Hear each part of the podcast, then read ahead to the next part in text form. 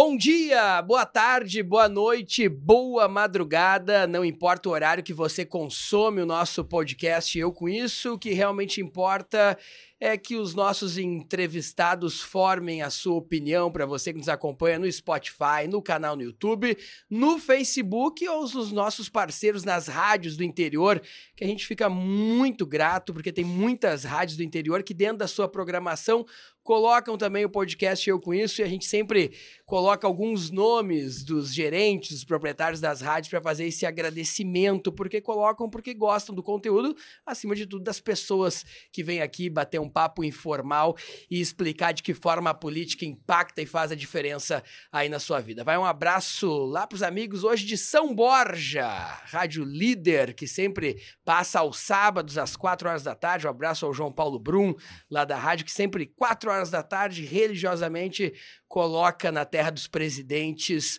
o nosso programa na Rádio Líder de São Borja, como faz a Rádio Chiru nas quintas-feiras, rádio lá de Frederico Westphalen, a Rádio Integração, Rádio Membuí na região central do estádio, Rádio 96 FM de Uruguaiana, porque a gente acaba criando uma rede, se comunicando também no interior com esse meio tão democrático que é o rádio. Estamos no ar com mais uma edição do podcast Eu Com Isso.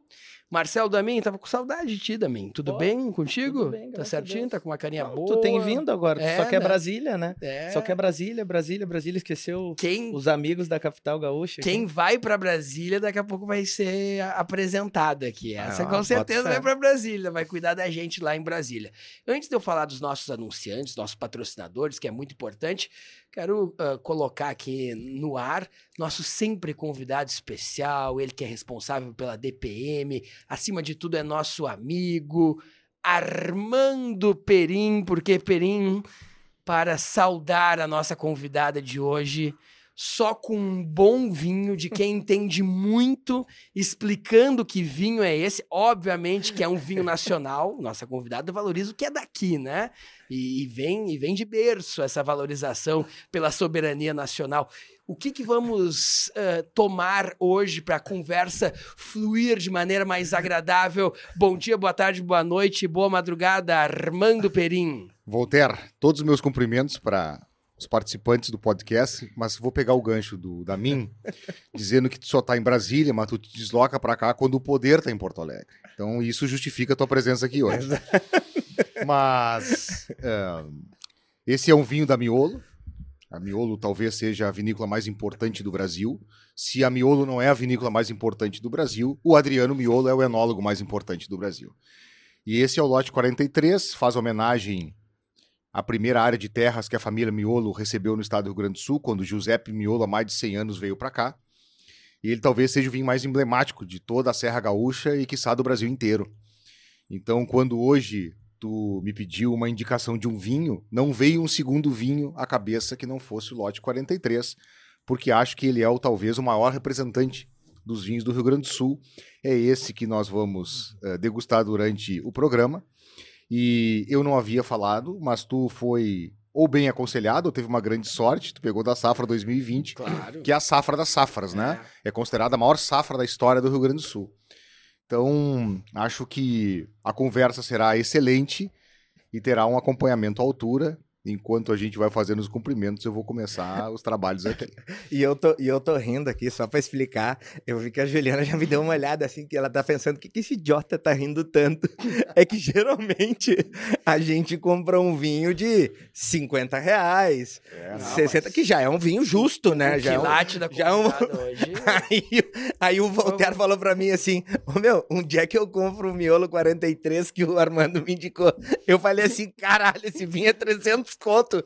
E o Voltaire falou: pô, mas agora não, o Armando falou, eu vou ter que comprar. Não, é dava, dava pra fazer seis programas com o preço do vinho. Não que não valha cada centavo. Ah, vale. Mas saiu vale. trezentinho do bolso. Mas é que tá caro é o que não vale, né? É verdade. E, e, tem uma outra coisa. A gente tá com uma convidada diferente, né? É, totalmente ah, diferente. Tem isso. Totalmente diferente. Nossa convidada de hoje, deputada estadual, uma das figuras mais respeitadas, não só aqui no Rio Grande do Sul, mas como no no Brasil carrega um legado daquele que na minha concepção, é o maior político, foi o maior líder que tivemos, Leonel Brizola, e temos a honra de receber no nosso estúdio hoje Juliana Brizola, no qual peço uma salva de palmas aqui aos nossos convidados, por, porque a gente sabe que é difícil. A Juliana é atual deputada estadual, tá agora nessa luta para ir para a Câmara dos Deputados, a deputada federal, que iria qualificar muito o nosso Congresso e no qual a gente tem essa, essa torcida por esta qualificação. E claro que a gente precisa brindar a vinda da Juliana, porque temos boas histórias muita coragem, muita luta e, por favor, Armando, sirva a nossa convidada, porque para nós é realmente um momento de muita felicidade, enquanto da mim fala os nossos anunciantes, começando pela Termas, né? Termas Romanas, o único, o único resort de águas termais salgadas do país. O Termas Resort é maravilhoso, Restinga Seca, né, Walter? Isso mesmo. A gente esteve lá central. passando o final de semana para para conhecer e foi realmente um final de semana inesquecível. Aconselho a todos conheçam o Termas Romanas. Nós também temos aqui a força de Link, sistemas de tecnologia. Quero mandar um abraço uh, ah, para o pessoal da Link Inteligência em Tecnologia. Um abraço especial para o Daniel, que está trabalhando muito com o meio privado, mas agora também está no meio público. Tem muitas prefeituras que agora, com essa lei geral de proteção de dados, precisam realmente da Link e de todo um trabalho de proteção dos seus dados. Então, um abraço aí para o Daniel, que de consumidor aqui do podcast virou um parceiro também. Também estamos aqui com o sistema de ensino Aprende Brasil. Aprende Brasil. É, nós temos uma série para falar sobre um assunto que a Juliana domina, que é a educação, né? A gente está debatendo de que forma a tecnologia pode atrapalhar, ajudar, como está a educação aqui no estado, que não anda muito bem, conforme os últimos índices, como está no Brasil, e é legal ver exemplos, né? Que inclusive estão uh, no plano de trabalho, no cronograma de trabalho da Juliana, no plano de trabalho, o projeto de desenvolvimento do Ciro Gomes, a gente viu também, e a gente está debatendo a educação com grandes mestres nesta série principal.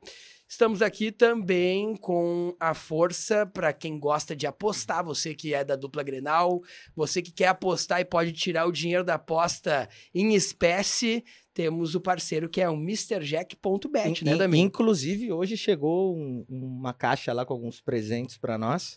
Opa. E eu esqueci de te trazer. Tá bom, não tem Mas problema. na semana que vem eu te trago uh, boné, camiseta, chegou algumas coisas bem legais lá da Mr. Jack, um grande parceiro está nos apoiando aí baita parceiro. É, fica muito mais legal ver os jogos da dupla Grenal fazendo aquela aposta, né? Eu gosto mais, fica, fica com outro sabor realmente e são nossos uh, parceiros também.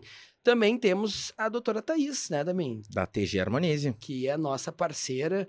A gente convida todos a dar um pulo por lá. O WhatsApp tá passando aqui embaixo da tela. TG Harmonize a nossa imobiliária favorita, né? Sou uma companhia imobiliária. Que vai ter que colocar uma, uma sucursal em Brasília, né? Se a Vamos Juliana colocar. for pra lá, a gente vai ter que indicar um apartamento lá em Brasília. Vai Não, ir pra Brasília. Mas ela querendo né? comprar um apartamento Brasil lá, a gente dá um jeito. O Rio Grande do Sul, o Rio Grande do Sul não vai perder essa oportunidade de qualificar o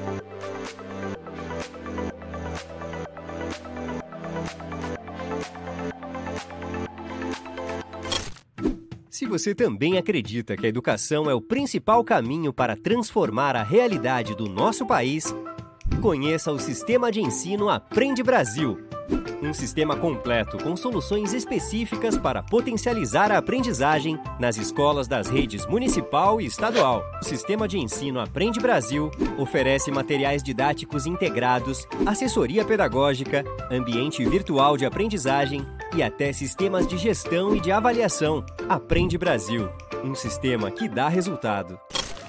Ah, tá apostando. Valendo 20 então? Bora então.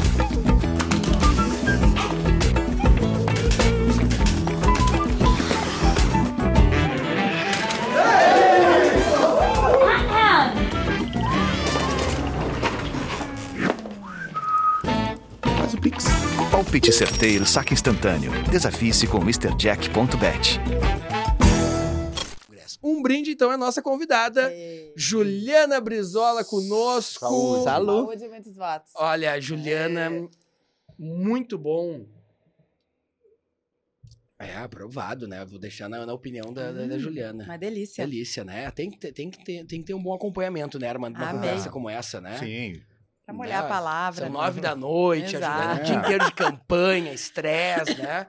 Pra ela é, relaxar também. Importante. Eu tenho um grande amigo, não, não tem como deixar de falar nele, agora que a gente vai começar a ouvir a Juliana, que tem pela Juliana uma consideração e me contou os bastidores da história da Juliana desde a juventude e os relatos dele me fazem admirar ainda mais a Juliana, mesmo sem conviver todos os dias, que é o Dudu Freire. Foi prefeito duas vezes de Palmeira das Missões, foi vereador, foi presidente da FAMURS, é, é um dos grandes responsáveis aí na- na- lá na região de Palmeira, da Anzop, pela campanha da Juliana, militante da Juliana, e tá nesse projeto. Então, quero também dedicar esse programa a ele, que é um, um amigão. Quando eu falei que a Juliana estaria aqui, ficou muito feliz.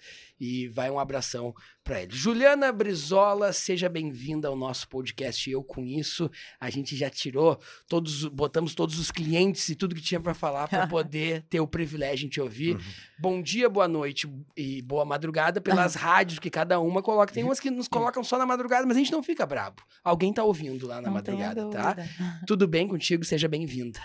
Puxa vida, que honra poder estar aqui. Armando, Marcelo, Voltaire, agradecer as palavras, né, que são demais, na verdade, para mim, não sou tudo isso. Mas é uma honra estar aqui também. Quero iniciar mandando meu abraço carinhoso para o Dudu, que, que na verdade é um grande quadro do nosso partido, né? Um jovem preparado, teve a oportunidade de ser prefeito da sua cidade, mas eu ainda sonho muito pro Dudu. Quero muito que ele saiba disso. Um prazer estar aqui, gente. Até que um dia. Obrigada pelo foi- vinho de primeira qualidade. Gostou do realmente. vinho? Gostei bastante. É, a gente trouxe não só o vinho, mas como um conhecedor, né? Não, não, não dá para trazer um vinho sem ter um grande conhecedor, o Armando, Verdade. que se comprometeu, né? Que vai, se a Juliana Brizola passar agora como deputada federal, na sua vinícola vai ter uma, uma festa de comemoração daquelas, né? Sem nenhuma lá. dúvida. E só com PDT de qualidade. Bom, mas então é todo partido. Ah. Bom, vou ter que fazer um convênio com a controvérsias. Tu Miolo. já viu? Tu já, tu já viu que são puxa-saco aqui, né? O mais político aqui é o Armando. são puxa-saco aqui, Olha, né? já tô fã dele. Não. o, o- o Damin me xingou esses dias e me xingou de, de verdade, porque o Damin gosta muito de números e fez um levantamento de todos os convidados que passaram por aqui e colocou a legenda. E disse: Mas por que tem muito mais PDT? Ah, uma re- relação, são meus amigos e tal, acabaram vindo mais, né? Não, não- Não, o question- o questionamento não era porque tinha muito mais PDT. É porque eu comecei a receber nas minhas redes sociais e, pá, você é um podcast de direita. Ah, é. é Daí eu aí falei assim, de esquerda. da- daí e- eu fui puxar, né, fazer um levantamento, eu falei, mas cara, mas acho que não. Aí eu fui puxar, o partido que mais veio gente foi o PDT, depois foi MDB, depois foi o PP. É. E aí depois acho que vem até o PT, e eu falei, pô, mas que podcast de direita é esse? Só se tu tá assistindo os de, os de direita, mas vai esquerda, centro-esquerda, Ah. centro, a gente é bem democrático. né? Juliana, por que agora tu decidiu ir a deputada federal depois de mandatos tão marcantes na Assembleia Legislativa, no qual tu sempre tem uma, uma eleição, ah, digamos que confortável, garantida aqui no Parlamento Gaúcho, na Assembleia Legislativa? Por que agora tentar ser deputada federal num momento difícil? Não é um momento fácil do PDT, né? Não é um, é um momento que eh, tem muitos partidos. Por que essa decisão? Um momento difícil, na verdade, na política no geral, né, Voltaire? Ah, vejo muito isso, esse comentário aqui, por exemplo, de que aqui só se traz de direita ou só de esquerda, mostra justamente isso, né? Dependendo assim do que tu falas, te jogam de um lado, né? Bom, respondendo a tua pergunta, eu fui vereadora de Porto Alegre. Estou há três mandatos na Assembleia, né? 12 anos. É, não sou uma pessoa assim de ficar em zona de conforto, né? Eu também entendo que a política é muito importante a renovação, a oxigenação. Acho importante abrir vaga para outros ah, sentarem na cadeira que eu estou na Assembleia há 12 anos, para trazer novos projetos, novas ideias, né? E eu tive a oportunidade de concorrer a prefeita aqui de Porto Alegre na última eleição, mesmo não tendo o êxito que nós gostaríamos, para mim foi um grande desafio. um grande aprendizado. E logo que acabou, né, eu, eu pensei, olha, eu acredito que agora é o momento. Não só pessoal, né, meu com, ali com os meus filhos e tudo mais, que já estão um pouco crescidos, né, mas politicamente, né. Me sinto pronta para ir para Brasília, porque eu acho que tem que ter todo um, um preparo, né, para encarar aquilo lá. Uh, e, e acho que posso contribuir mais com o meu estado, né, como deputada federal. Acho que é importante para o PDT, o partido que eu tenho um amor assim incondicional, mesmo sendo como outros partidos que têm problemas, né? É um partido que eu tenho um amor, um carinho muito grande e eu entendo que, por exemplo, o Rio Grande do Sul, o PDT do Rio Grande do Sul nunca elegeu uma mulher deputada federal, né? Então eu resolvi aceitar esse desafio que foi colocado pela presidência nacional do partido. Estou é, muito esperançosa, assim, a, a, a, nossa campanha tem sido uma campanha para cima, alegre, porque eu acho que a gente precisa também chegar na população é, dando esperança, né? Porque a vida está muito difícil, né? E, e eu costumo dizer assim, quem é feliz, né, quem está feliz, é difícil que queira prejudicar alguém, né? É difícil que queira o mal de alguém.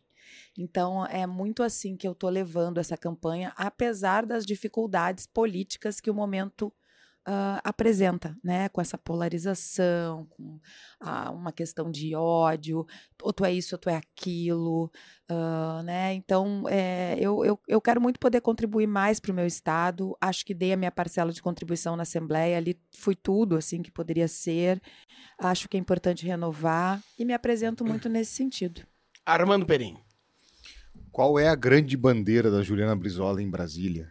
É, a, minha, a minha grande bandeira, na verdade, ela não vai fugir né, do que eu já sou até aqui. É, eu acredito muito na questão da educação, é, de que temos que melhorar a nossa educação, sobretudo aqui no nosso estado, né? O Voltaire falou dos índices e não precisa nem olhar os índices, né? Basta tu dar um, um giro no estado do Rio Grande do Sul que tu vai identificar todos os municípios têm alguma escola estadual passando por graves problemas, né? Seja na infraestrutura, seja porque não tem água, não tem luz, não tem professor, não tem merenda. E aqui em Porto Alegre, por exemplo, escolas tradicionais, né, como Júlio de Castilhos, o Instituto de Educação, escolas que formaram pessoas tão importantes é, para a nossa história, é, é, deprimente entrar. E eu não acredito num desenvolvimento de um Estado, seja economicamente, socialmente, que não passe né, por uma educação pública de qualidade. Então, essa é essa ela vai ter que ser sempre a minha bandeira até que a gente resgate tudo isso, né?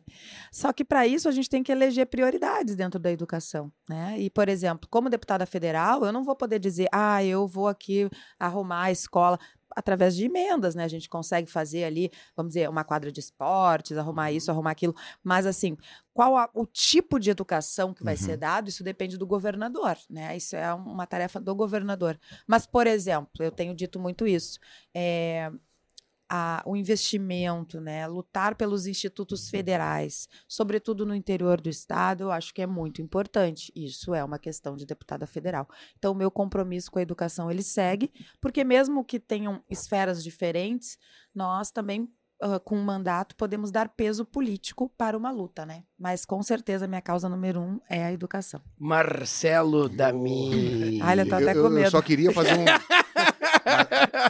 Até para te tranquilizar, mas é?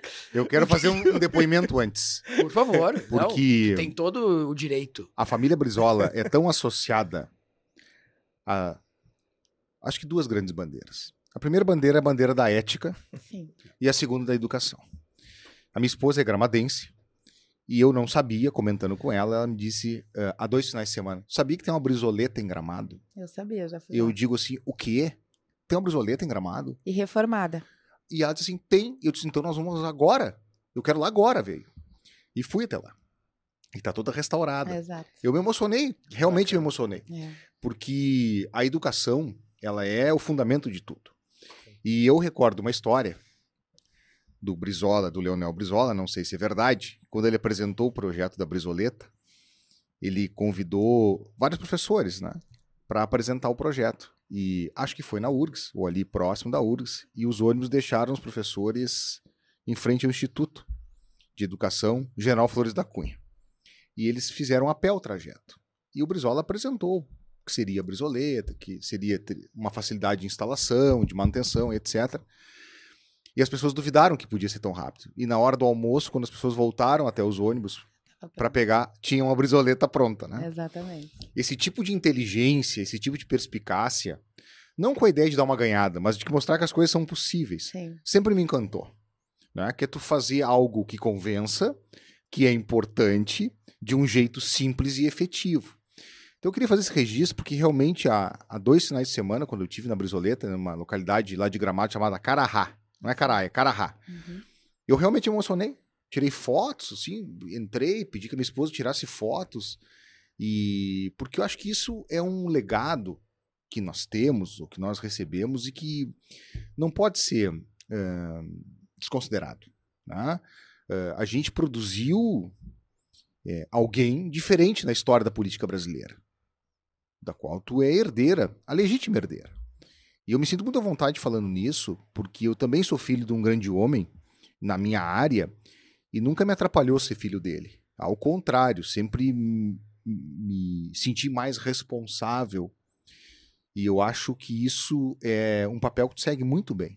E por isso me senti obrigado de fazer esse depoimento antes do Damin Te agradeço. fazer a participação dele tão esperada. O, o... Marcelo Damin. A Juliana tá nervosa, porque ela já viu que eu não sou. O Voltaire e o Armando são mais puxa-saco, né? Não, João. Eu. eu, Vocês estão eu, falando só a verdade. eu- Estamos só falando verdade. Puxa-saco. Não, não mesmo. O, o, o- eu sou a parte que traz o que o povo quer saber. né? Ah, claro. Tu é o tira-mal. Não, eu tô, eu tô com uma proposta no meu, com- no meu e-mail lá pra ser assessor do Léo Dias. Trabalhar no. Metrópolis. Não, não, não, não, É. não.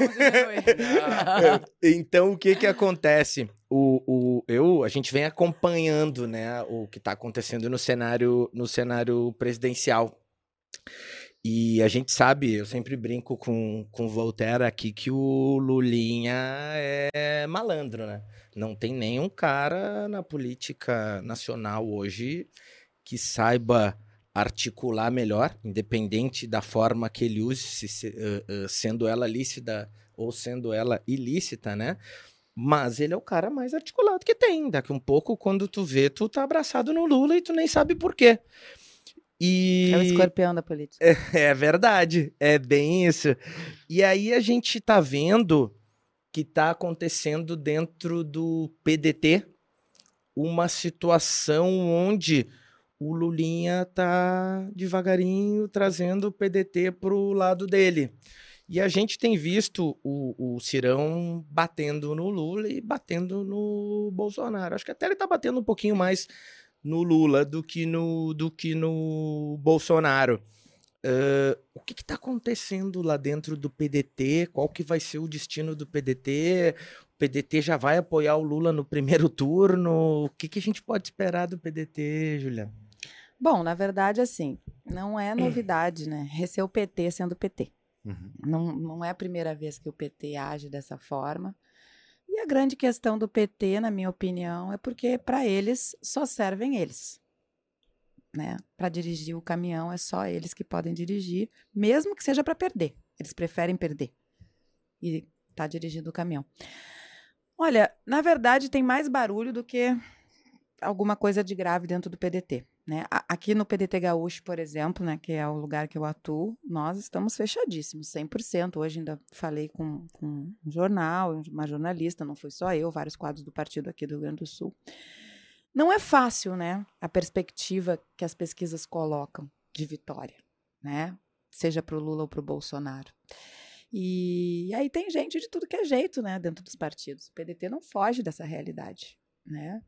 Nós temos pessoas que a perspectiva de poder começa a acenar. Eu né, defendo que essas pessoas deixem o partido. Porque a candidatura do Ciro não é imposta pelo Ciro. Uhum. A candidatura do Ciro foi aprovada em convenção nacional do partido.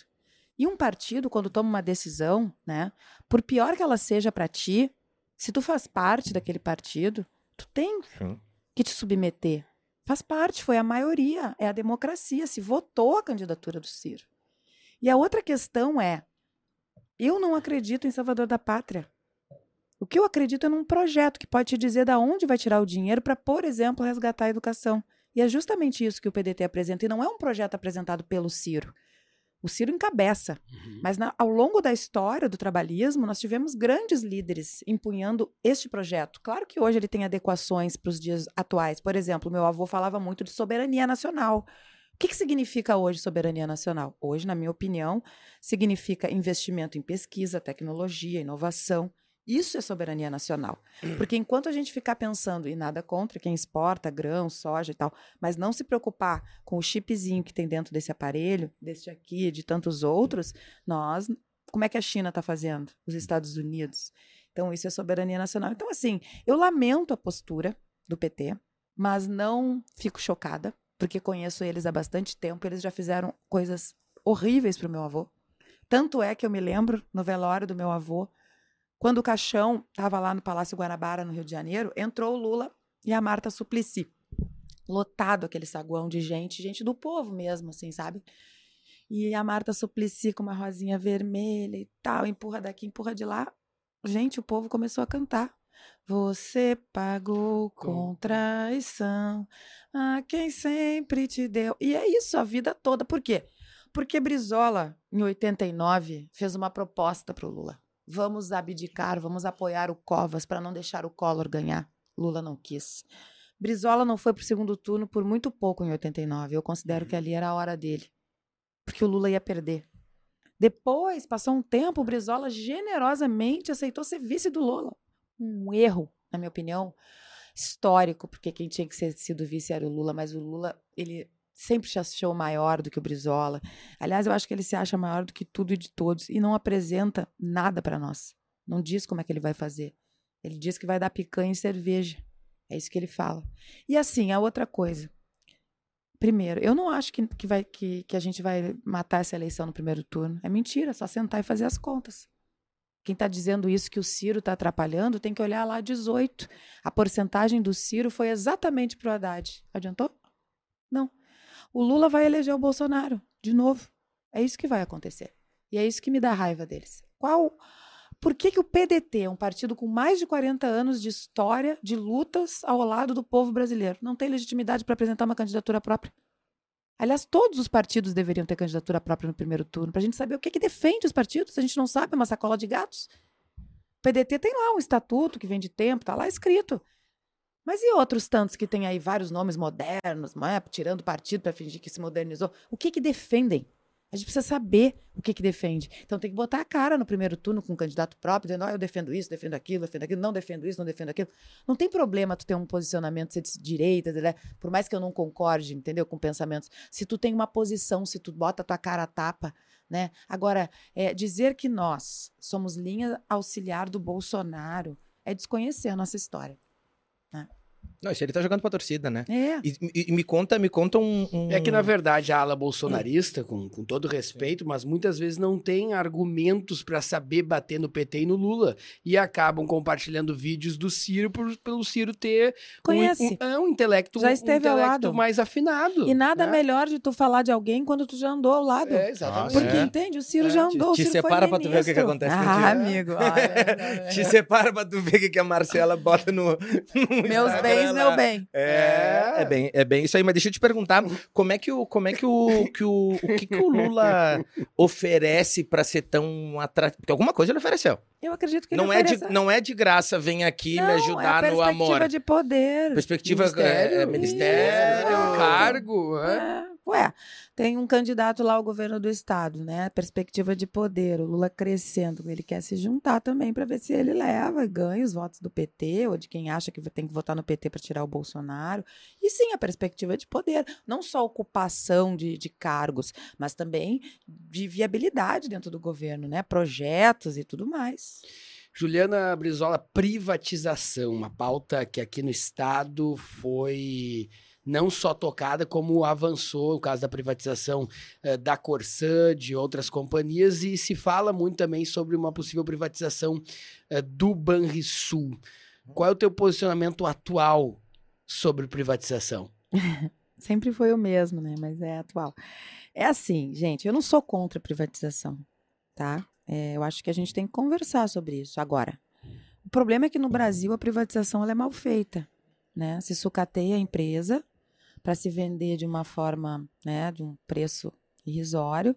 É a mesma coisa, tu tem um apartamento, tu detona ele, deixa ele todo caído e te oferece para alguém comprar, vai, vai vender por, por baixo. É mal feita também porque não tem garantia de que vai melhorar o serviço e a tarifa vai ser mais justa. Isso é o que tem de exemplo, tá? Uh, porque se for para melhorar para as pessoas, por que, que seremos contra? Se no final o que importa na política é o bem comum das pessoas. Agora, quando ela é mal feita, ela não só, né, a gente abre mão de um patrimônio teoricamente público do povo para fazer com que fique pior para as pessoas. Vamos lá, a água a água. Para começar, eu defendo que serviços essenciais não deveriam ser privatizados. Se tu olhares os, uhum. os países desenvolvidos, eles prezam pela energia, pela água. Porque vem uma pandemia, e aí? Né? E assim, eu, é, como eu digo, eu não sou contra a privatização, só que, a, a, por exemplo, os empresários, o setor privado, ele tem a premissa do lucro. Isso não é erro, isso não é pecado, Sim. ok? Só que assim, quando tu trata de um serviço essencial, a premissa número um não deveria ser o lucro, deveria ser o atendimento das pessoas.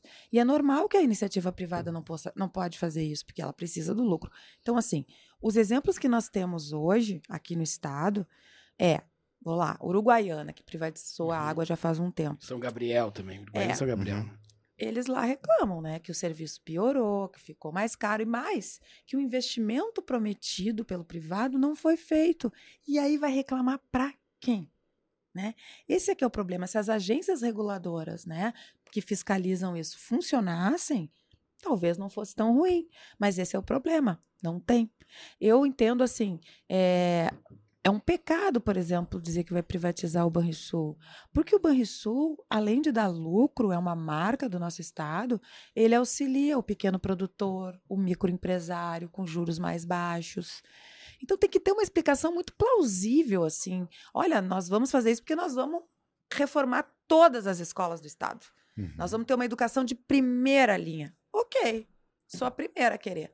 Mas não é isso que acontece. Tu não sabe para onde é que vai o dinheiro, gente é um, é um saco sem fundo de dinheiro. Aí se privatiza tudo, se vende tudo e continuamos na M. Uhum. Não dá. Armando. Essa questão da educação eu acho tão interessante porque, pela minha experiência profissional, pela Constituição, o poder público tem que investir no mínimo 20, 25% em educação. E tem alguns municípios aqui do estado do Rio Grande do Sul que não tem como gastar 25%. Né?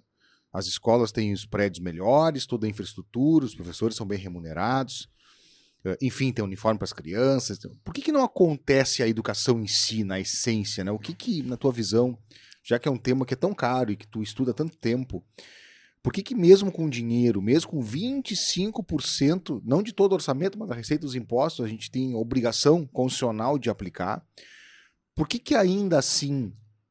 Porque a gente não tem um projeto de educação nacional, porque o dinheiro é gasto de forma errada, porque a gente não tem expertise? O que, que, na tua opinião, falta? Porque recurso, em princípio, talvez seja insuficiente uma realidade ou outra, mas como regra, 25% do orçamento é um bom pedaço, né? Olha, eu acho que é tudo isso que tu falou, né? Tudo isso, assim, é, má gestão. É... Aqui no estado, inclusive, a Constituição Estadual uhum. é 35%. Sim. Né? Nunca se consegue chegar né, nesse índice, mas não chega nem perto disso, né? Eu posso estar muito enganada, porque eu não sou a rainha da certeza, assim, né, gente? Eu só querendo dizer uma frase lá, só tenho certeza que é o fim das certezas, né? Mas, assim, pelo que eu vejo e vi até aqui, falta vontade política. E por que será que falta vontade política? Porque a quem será que serve, não é? Um povo desescolarizado. Ah, Acho que é? essa é uma, uma, uma, uma, reflexão a ser feita. Porque nós que representamos, por exemplo, né, é, sabemos que um voto qualificado não é assim para tu ganhar. Não é só dar um sorrisinho, entendeu? Ter uma carinha bonitinha, fazer uma fotinho. Pagar a conta de luz e ganhar. Não é. não é bem assim, né? Então, assim, Quando o povo não tem conhecimento, e eu tento todas as vezes que eu estou aí andando, eu, eu, eu tento falar para as pessoas, né? Olha, o voto a gente não troca, o voto a gente não vende, o voto é muito importante. Eu sei que as pessoas estão desacreditadas da política, dos políticos, mas assim, as pessoas queiram ou não, é a política que define se a rua vai ser asfaltada, se o preço da passagem de ônibus, o, o preço do pão, o tipo de educação. Então, não deixe alguém definir por ti. Chega alguém aqui, chega o Voltaire e diz: Olha, vota no meu amigo, ele é muito bacana, ele vai fazer um churrasco. Ah, peraí, né? Eu quero saber o que, que ele defende, se ele já foi candidato, ele prometeu, ele cumpriu ou ele mentiu. Ele está prometendo alguma coisa que ele pode fazer, porque também tem isso, né? Tem gente que se vende como deputado, está prometendo coisa que só o governador pode fazer. É o mais comum, né? E trabalha no desconhecimento das pessoas, não é? Porque sabe que as Verdade. pessoas não sabem. Então, vou reformar aqui, vou fazer. Não pode, é proibido. Então, assim, o Darcy tinha uma frase que eu acho que ela serve muito bem, que é, a crise na educação não é uma crise, né? Ela é um projeto, infelizmente. Tem uma questão também da educação de pessoas que a gente tem como esclarecidas, porque essa polarização e essa radicalização, ela também reflete um baixo nível de educação, de formação, vamos dizer assim, do povo, inclusive as classes mais altas, né? Porque tu pensar diferente é totalmente esperado e desejável até. Agora, a grande questão é, do radicalismo, é, do que a gente chama de terraplanismo, enfim, é, da, da negação de, de situações que a história já havia superado, a gente já havia dado como superado há muito tempo. Sim, a própria ciência, né? Sim, o que agora estava vendo que algumas doenças que estavam erradicadas no Brasil, o índice está subindo absurdamente, porque as pessoas não vacinam mais. Não. Não é questão só de Covid, é outras, né? Até a polio. usando. Isso. Aí eu fico pensando um país como o Brasil, né, que teve lá o Oswaldo Cruz, o Vital Brasil, que foram ícones mundiais do sanitarismo, etc. A gente já tinha convencido isso, a questão do preconceito, a questão do, do modelo tradicional de família, de pai, mãe, filhos, e a gente está voltando a discutir. E, e a gente tem a impressão que uma parcela da população meio que sai da caverna, porque o pessoal estava escondido. É. Né? Onde é que estava esse pessoal, né?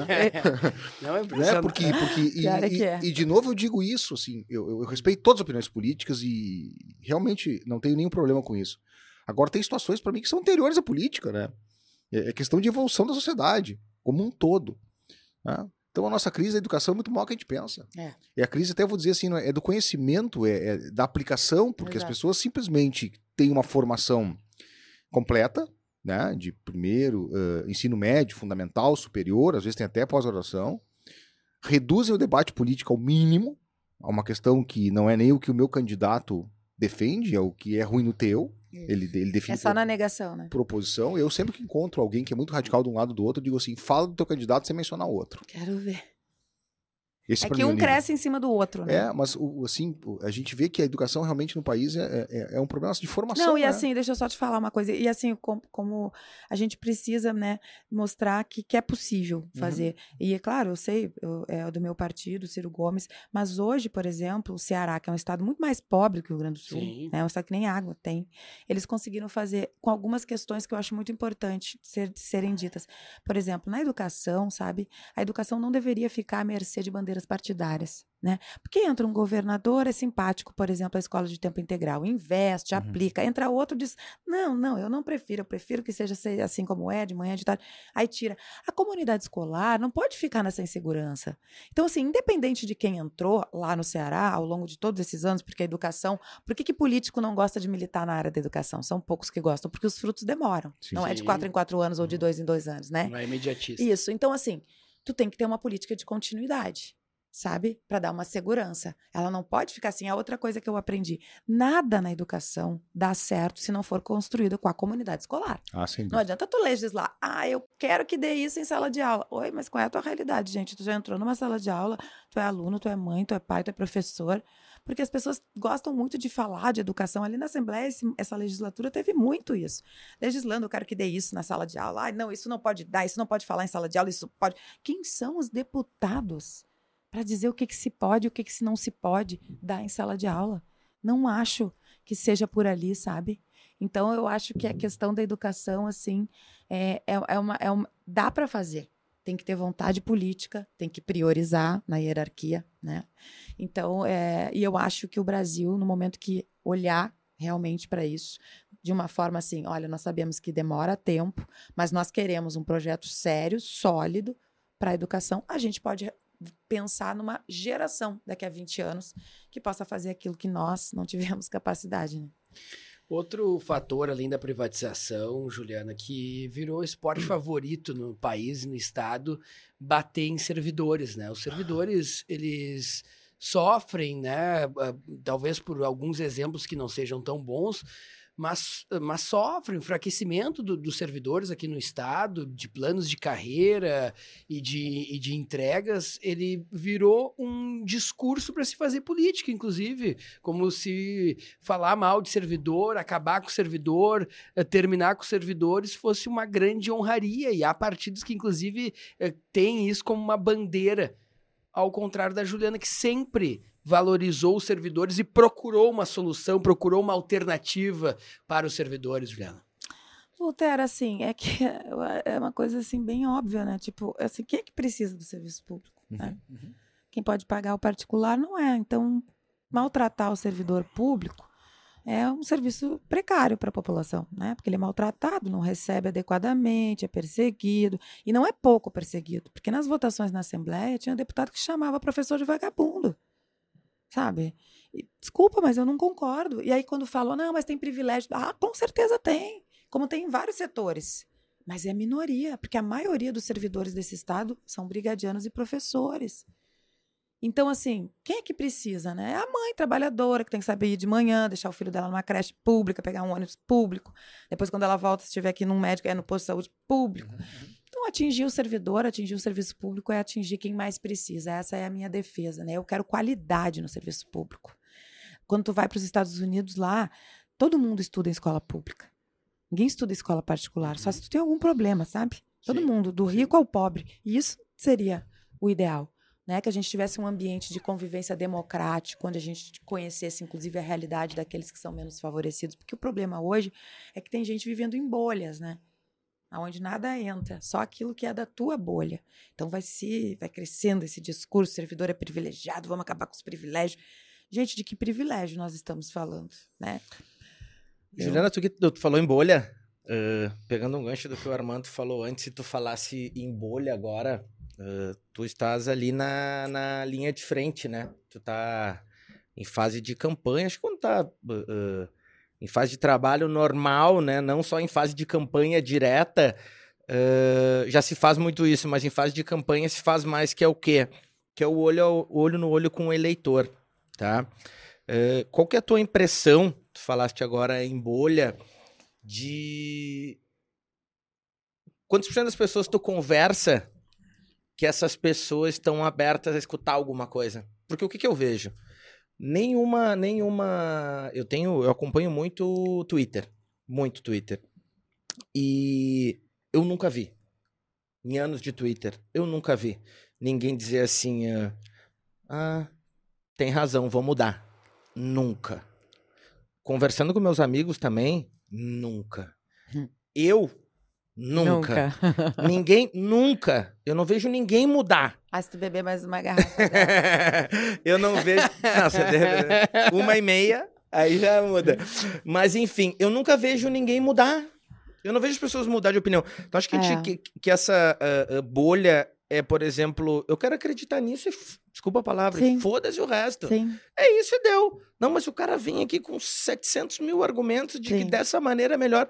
Ah, Eles nem. Tem muitos que nem escutam, né? Assim, Não, só estão pensando que vão falar depois. Exato. É. E se consegue mudar ah, a cabeça de alguém, é porque a gente vê o, o eu- eu acho que essa essa campanha ah, não sei se é porque o algoritmo tem me mostrado muito mais o Ciro do que os outros candidatos. Eu tenho visto muito o Ciro, eu tenho visto muito o Ciro em podcast, eu tenho visto muito o Ciro em tudo, ele tá apresentando muito.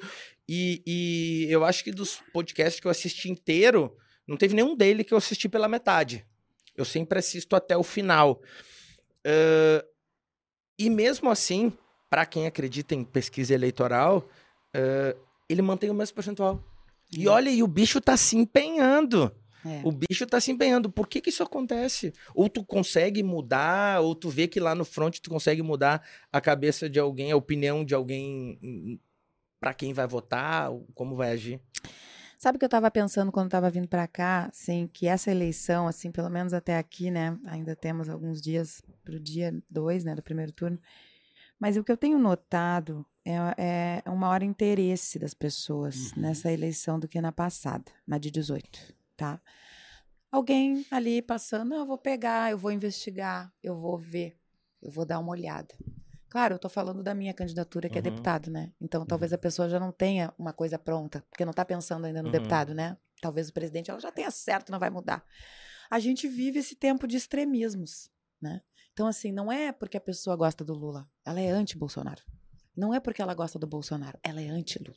Infelizmente, porque no primeiro Sim. turno nós deveríamos votar nas nossas convicções, naquilo que a gente acredita. Não, não interessa se vai ganhar.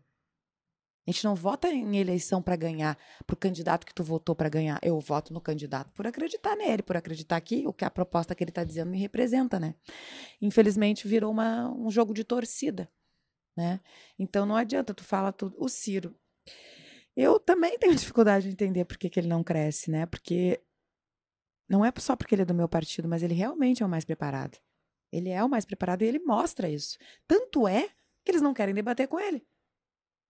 Por que, que eles têm medo de debater com o Ciro? Será que essas, essa pergunta as pessoas que, né, que estão nos ouvindo, vão nos ouvir, será que elas já fizeram? Porque, ué, se, eu- se eu sou melhor que o Ciro, se eu me considero melhor, a minha proposta é melhor, por que, que eu não vou debater? Ah, tem alguma coisa errada, né, gente? Alguém que não quer debater, que não quer se expor. Sendo que a gente vive numa democracia. Aí quer votar em quê? No passado? No que fez? No dizendo que, sabe? Então, eu, eu, eu, eu lamento agora. Eu, eu, eu tenho, eu sou uma pessoa esperançosa, né? Tanto é que o livro do Ciro é, né? Projeto Nacional de Desenvolvimento, o dever da esperança. E eu sempre digo para todo mundo que, que vai pedir voto para mim e tal, que leve esperança para as pessoas, né?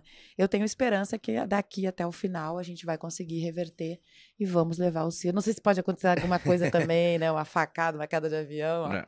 Eu tenho, eu, tenho, eu, tenho, eu tenho falado isso pro Voltaire faz tempo. Eu Porque acho que alguma aconteceu coisa, alguma coisa vai acontecer ainda. O Voltaire diz, não, cara, capaz. Eu digo, eu acho que Olha. alguma coisa Tem vai... vários sentimentos, vai assim, os nervos estão à flor da pele. Até porque o jogo é muito baixo, é muito sujo, é muito pesado, né? É sujeira. pesado.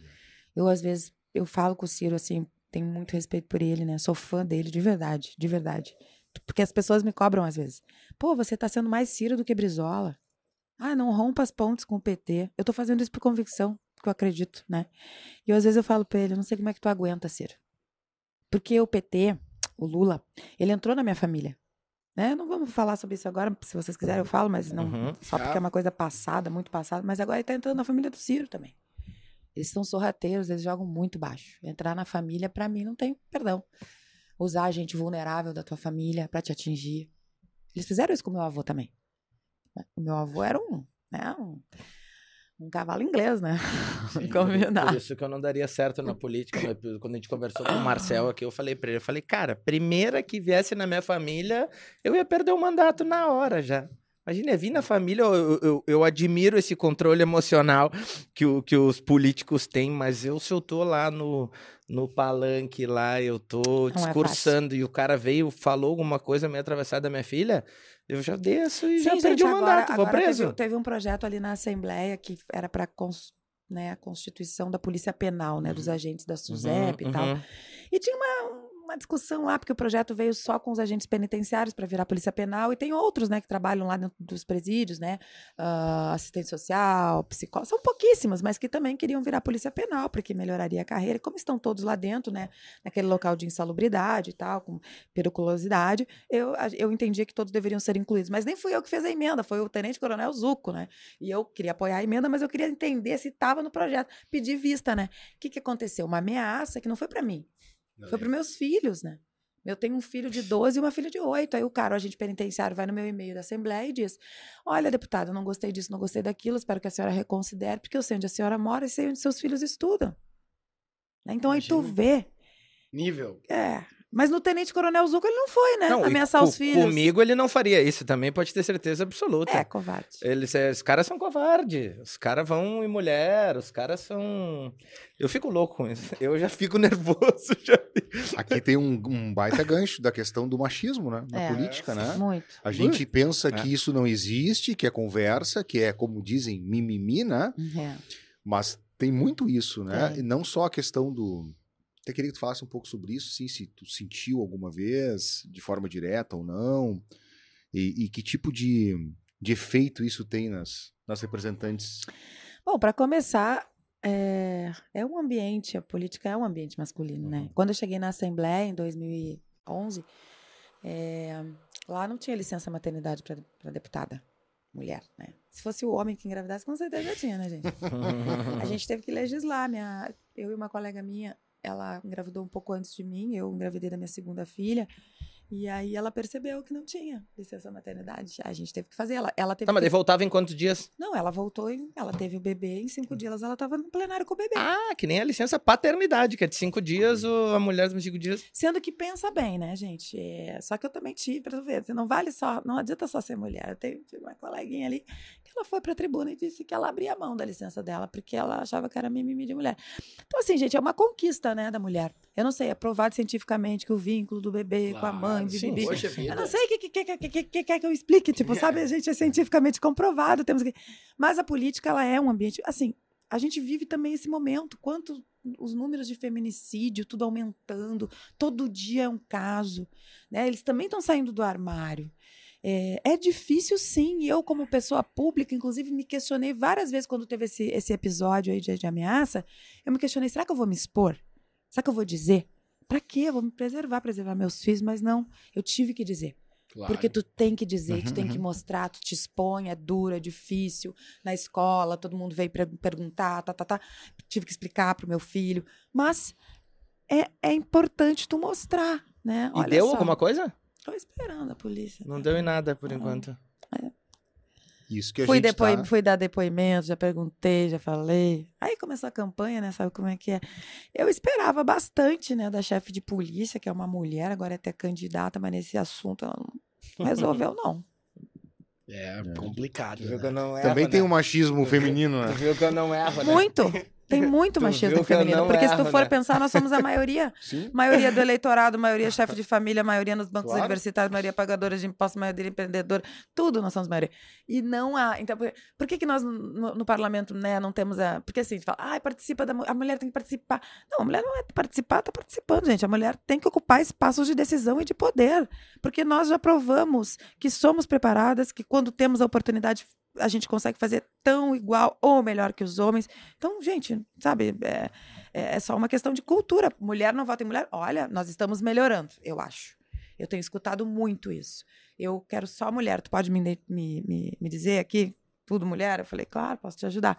Vejo isso, está mudando, assim, há uma, essa palavra que até não gosto muito, mas há uma sororidade, assim, um pouco melhor, né? Mas a gente ainda tem que trabalhar.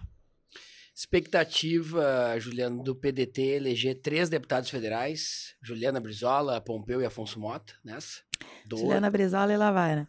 É, ó, com certeza, estamos lutando para, por isso, porque tínhamos três cadeiras, né? Pois é. Perdemos um é. deputado. Então, teoricamente. Quem que caiu? O Marlon não é O Marlon mais. saiu, né, É. do partido. É, Ah. e assim, eu, eu, tô, eu quero muito, sabe, Voltaire, porque eu faço parte da executiva nacional do partido, vou, me reúno com a bancada federal, com a executiva, e aí eu fico louca, né, quando eu vejo o Ceará com 16 deputados estaduais do PDT, oito federais. Eu falei, gente, o berço do trabalhismo, cadê vocês, é. trabalhistas? Onde é, é impressionante, né? Então, muito por isso também botei meu nome, sabe? Porque eu quero muito fazer do PDT do Rio Grande do Sul aquela força que já foi outrora. Aqui no, no Rio Grande do Sul, ah, o PDT deve manter essa postura. Foi oposição durante todo o governo Eduardo Leite. Mas, por exemplo, num, digamos que as pesquisas mostrem no dia da votação o que estão sendo colocadas. Num possível segundo turno entre Eduardo Leite e Onyx Lorenzoni, o PDT libera ou- ou toma partido, toma lado? Primeiro, preciso dar aquela resposta protocolar dizendo que tenho esperança que o nosso claro. candidato irá para o segundo turno. Olha, é uma decisão muito difícil, assim, porque o Onyx não tem a menor condição de apoiar o Onyx, né, gente? Ele já falou que vai vender tudo, não quer nem saber, né? Todo o respeito que eu tenho pelo Onyx, viu? Porque eu, porque eu também sou uma pessoa que eu respeito a pessoa de direita, Sim. ela, não, não tem problema, só que eu não concordo como é que a gente vai apoiar, né? Muito menos fazer parte do governo. Eduardo Leite, gente, a gente ficou quatro anos batendo no Eduardo Leite. Sim, sendo oposição. E assim, gente, qual o problema de ser oposição? Nenhum. Exato. Então, PDT, eu faço crítica ao PDT, porque eu quero PDT grande. É autocrítica, na verdade. uhum. O PDT tem que aprender a ser oposição. Tem que aprender. Não dá pra crescer só quando tem governo. E às vezes eu fico brava, porque eu recebo uns coleguinhas, né? Ai, mas faz tanto tempo que a gente não tá no governo. Pois é, meu amigo. Mas desde o É. Vieira Ah, eu como vou- eu secretário de Eu vou, Educação eu vou, eu vou Sartori. contar pra vocês. Desde que meu avô Leonel Brizola faleceu, né, no ano de 2004, o PDT do Rio Grande do Sul entrou em todos os governos. O único que não entrou foi no do Eduardo Leite. Pois e é. tinha gente que queria entrar. Sim. E eu ainda disse: vocês vão se arrepender. Vai ficar cinco mesinhos e vai pedir pra sair. Porque tu vai ler lá o estatuto e vai ver, querido, que não tem condição de ficar. Então tu tem que saber o que, que tu defende, mas se tu não concorda, não tem problema, porque tem outros partidos. É. Opção não falta. Então, assim, é, eu vou defender que o PDT não entre no governo de ninguém, muito menos apoie ninguém. É isso que eu vou defender, se forem, se for essa tragédia aí desse segundo turno. É, o, o, o, o pessoal comenta muito, né, que o que ser puxadinho de partido não Isso, dá, isso. né? Não é o, E- não e é o papel do por PDT. um tempo, o, governo Lula ali, o, o PDT Foi. se permitiu ser puxadinho do, Foi. E do diminuiu, PT. E, E aí, tu diminui porque o, Mas porque o a identidade. domina, né? E tu perde a identidade. Perde a identidade. Quem é o PDT? O que, que é o PDT? Né? O que, que defende o PDT? De que lado está o PDT? Porque com o Brizola era fácil saber. Ele estava aí, ele abria a boca, todo mundo já sabia. Mas e depois que ele foi embora, né? Acabou o nosso projeto Uhum. coletivo. Ficaram vários projetos individuais. Por isso que o Ciro é muito bom hoje. Porque ele reuniu, reunificou. E nos fez de novo ter um projeto coletivo. Tem um momento, um fato marcante no impeachment da Dilma que muitos políticos do, do PDT que tiveram uma posição eh, ah, a favor da- do impeachment ali acabaram saindo. Caso do Cherini, caso do, do Lazier. E ah, naquele momento ali, talvez o PDT teve uma grande reflexão. Porque não era um problema do PDT o que estava acontecendo, né? Era um problema do, do PT, mas o PDT fazia parte do governo, o Lupe era ministro e tal. E ali me parece, né, que, que, o, que o PDT foi muito forte, né? Ou se tinha um determinado posicionamento, ou se era contra o impeachment, ou não era PDT. Olhando nos dias de hoje, Juliana Brizola, no- analisando, passado esse, esse período, esse contexto histórico do impeachment da Dilma, não seria melhor ter liberado, onde cada um pudesse ter a sua opinião ali? Não, Não? infelizmente não. A, a gente não quer perder companheiros, mas é, ali era uma situação extremamente difícil, né? Porque, afinal de contas, assim, eu não sou ah, fã da Dilma, tá? Tenho muitos senões. Ela trocou o PDT por um prato de lentilhas, como disse meu avô. É, pra quem não sabe, a Dilma era PDT, viu? Isso, claro. Isso, É. o Dami não era nascido na época. Não? É, mas eu, era, eu era nascido e me lembro disso. Apesar da cara de mais velho, eu tenho 29 anos. Vou fazer 29 Tá ju- anos. Tá judiado do sol. Não, mas eu não, não falei. É muita estrada de É chão. que eu pensei É que que. tá acabado. Não, mas é um baita de um né, jornalista, sabe a história. É isso aí. Não, eu não, eu não concordo por isso, porque apesar da Dilma, não é. Eu acho que, gente, olha só, a gente tinha gente indo para aqueles microfones para dizer que o Ustra era maravilhoso. Não, Não, sei, claro, eu, não, eu vim é eu vim de uma, eu vim claro. história familiar assim que não me permite isso. E ali, a partir dali, chegamos em Bolsonaro, né? Sim. Então, não, acho que não. E assim, eu sou bem radical nesse sentido. Acho que se o partido toma uma decisão, tu, como membro do partido, mesmo não concordando, tu tem que te submeter. Eu sou dessas. E, e, tipo assim, já tive que me submeter a coisas que eu não acreditava, é, por, por, por fidelidade partidária mesmo. E, como eu digo, se tu não tá satisfeito, a porta da casa, né? Sai. Mas é importante. Eu gostaria que o PDT tivesse essa postura em todas as questões. Em todas. Porque eu acho que isso te dá identidade, te dá uma marca e tu sabes como, como aquele partido vai agir. É, é, é melhor para a população, têm, eles ficam mais seguros, né? Para saber qual lado tu, tu tá. Armando. É, talvez essa questão até da identidade. Eu, eu gosto muito de identificar exatamente o que a pessoa defende, né? Eu posso concordar ou não, mas eu sei o que esperar, né? Como é que é o processo de tomada de decisão no partido? Ele é um processo democrático? Ele é um processo autocrático? O partido está na mão de alguém, como a gente diz, não tá? Como é que se constrói isso internamente? Eu sempre tenho uma curiosidade, assim, como é que as coisas acontecem, né? Ah, o Partido Nacional tem uma visão, o estadual tem outra visão. Como é que é o jogo? É, nós temos ah, o, Diretório Nacional, né, que é o órgão máximo, Uhum. vamos dizer assim, né, que é composto por membros do Brasil inteiro, né, é, que tem um peso muito grande, tá? É claro que nós temos peso, pesos políticos, né? A bancada federal, cada Uhum. opinião de cada deputado, senadores, governadores, né? Tudo tem seu peso. Tem a a reunião da própria executiva nacional, que ela pode ser o núcleo duro ou já ampliada, e isso vai num crescente, entende? Começam em alguns debates, eh, ali mais fechados. Aí, por exemplo, tira uma unidade da executiva, olha, vamos apresentar isso para o Diretório Nacional? Aí concorda, não concorda, tem discordância e tal. Mas, eh, na maior parte das vezes, né, é sim um processo democrático. Isso não quer dizer né, que não tenha, eh, vamos dizer assim, uma gestão para que se chegue num determinado ponto. O presidente do partido tem uma força grande? Tem. Porque o PDT, ele foi feito, né, ele é, um- é um, é um sistema bem presidencialista, assim, né, o estatuto. Ele foi feito para o Brizola, né? Sim, sim, sim. Aí é, é assim, né? Mas é verdade que nós já tivemos discussões acaloradíssimas de posicionamentos divergentes, como, por exemplo, a questão de entrar ou não entrar no governo do PT lá Pois é. atrás, Uhum. né? É, acho que o partido sempre pode ser mais democrático, sabe? Abrir mais. Eu tô aqui no Rio Grande do Sul, eu brigo muito para que a gente abra mais o partido, porque o, o PDT tem uma fama de velho, de um partido envelhecido, né? Se tu botar o Brizola no YouTube, ele é mais atual do que muito novinho que tá aí hoje. É. é. E então não é verdade, mas a gente não consegue trazer a juventude. Por quê? Porque infelizmente existe também uma guerra geracional dentro dos partidos. Todos. A gente não viu o processo do MDB agora? Claro. Foi uma guerra Ah, geracional. Total, Uhum. total. O PDT também tem. Tem os que não querem largar, tem os que querem chegar. E assim, é o que eu sempre digo, gente, eu não quero botar ninguém de pantufa antes do tempo. Pelo contrário, nós queremos caminhar juntos. Agora é o seguinte, depois de mim tem que vir alguém. Sabe? Depois desse alguém tem que vir outro alguém, porque foi assim que Brizola fez. Vem lá, o Getúlio, tarará. Estamos aqui. Só que tem umas pessoas que não querem, entende? Que não querem abrir.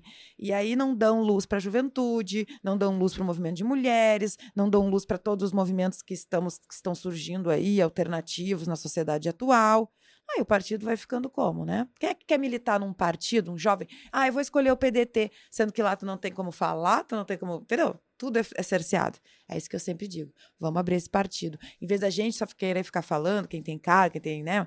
Vamos deixar eles falarem. Né? Vamos dar a palavra para a juventude, por exemplo. Eu acho O- deixa eu só comentar o, o- Falando agora de, de juventude, falando de. Hum. de- Falando de Bolsonaro e Lula, sabe que o. O escorpião ele é muito vingativo, né? Dizem. Dizem Ah, que é. é. muito vingativo. E. Ciumento, vingativo. ciumento, biólogo. vingativo É. e, e por aí vai. possessivo. Possessivo. Mas é divertido. Alguma chance de, com esse senso de vingança, a gente acordar no dia 3 de outubro e, e o PDT dizer assim, ó, ah, Lulinha, tu quis rachar o meu partido aqui, tu ferrou o Cirão aqui, tu, tu puxou 30% do partido pro teu lado aqui, tu nos deu uma bagunçada e o Bolsonaro não, não puxou ninguém do nosso partido.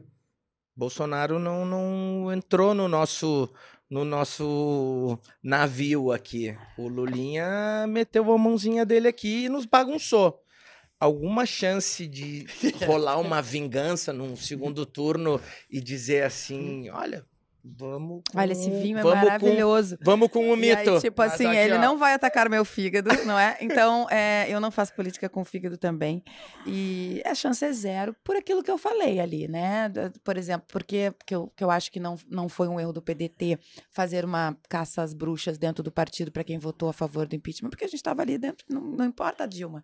É que nem assim, não importa. Agora, é, eu, eu não quero apoiar o Lula no segundo turno, tá?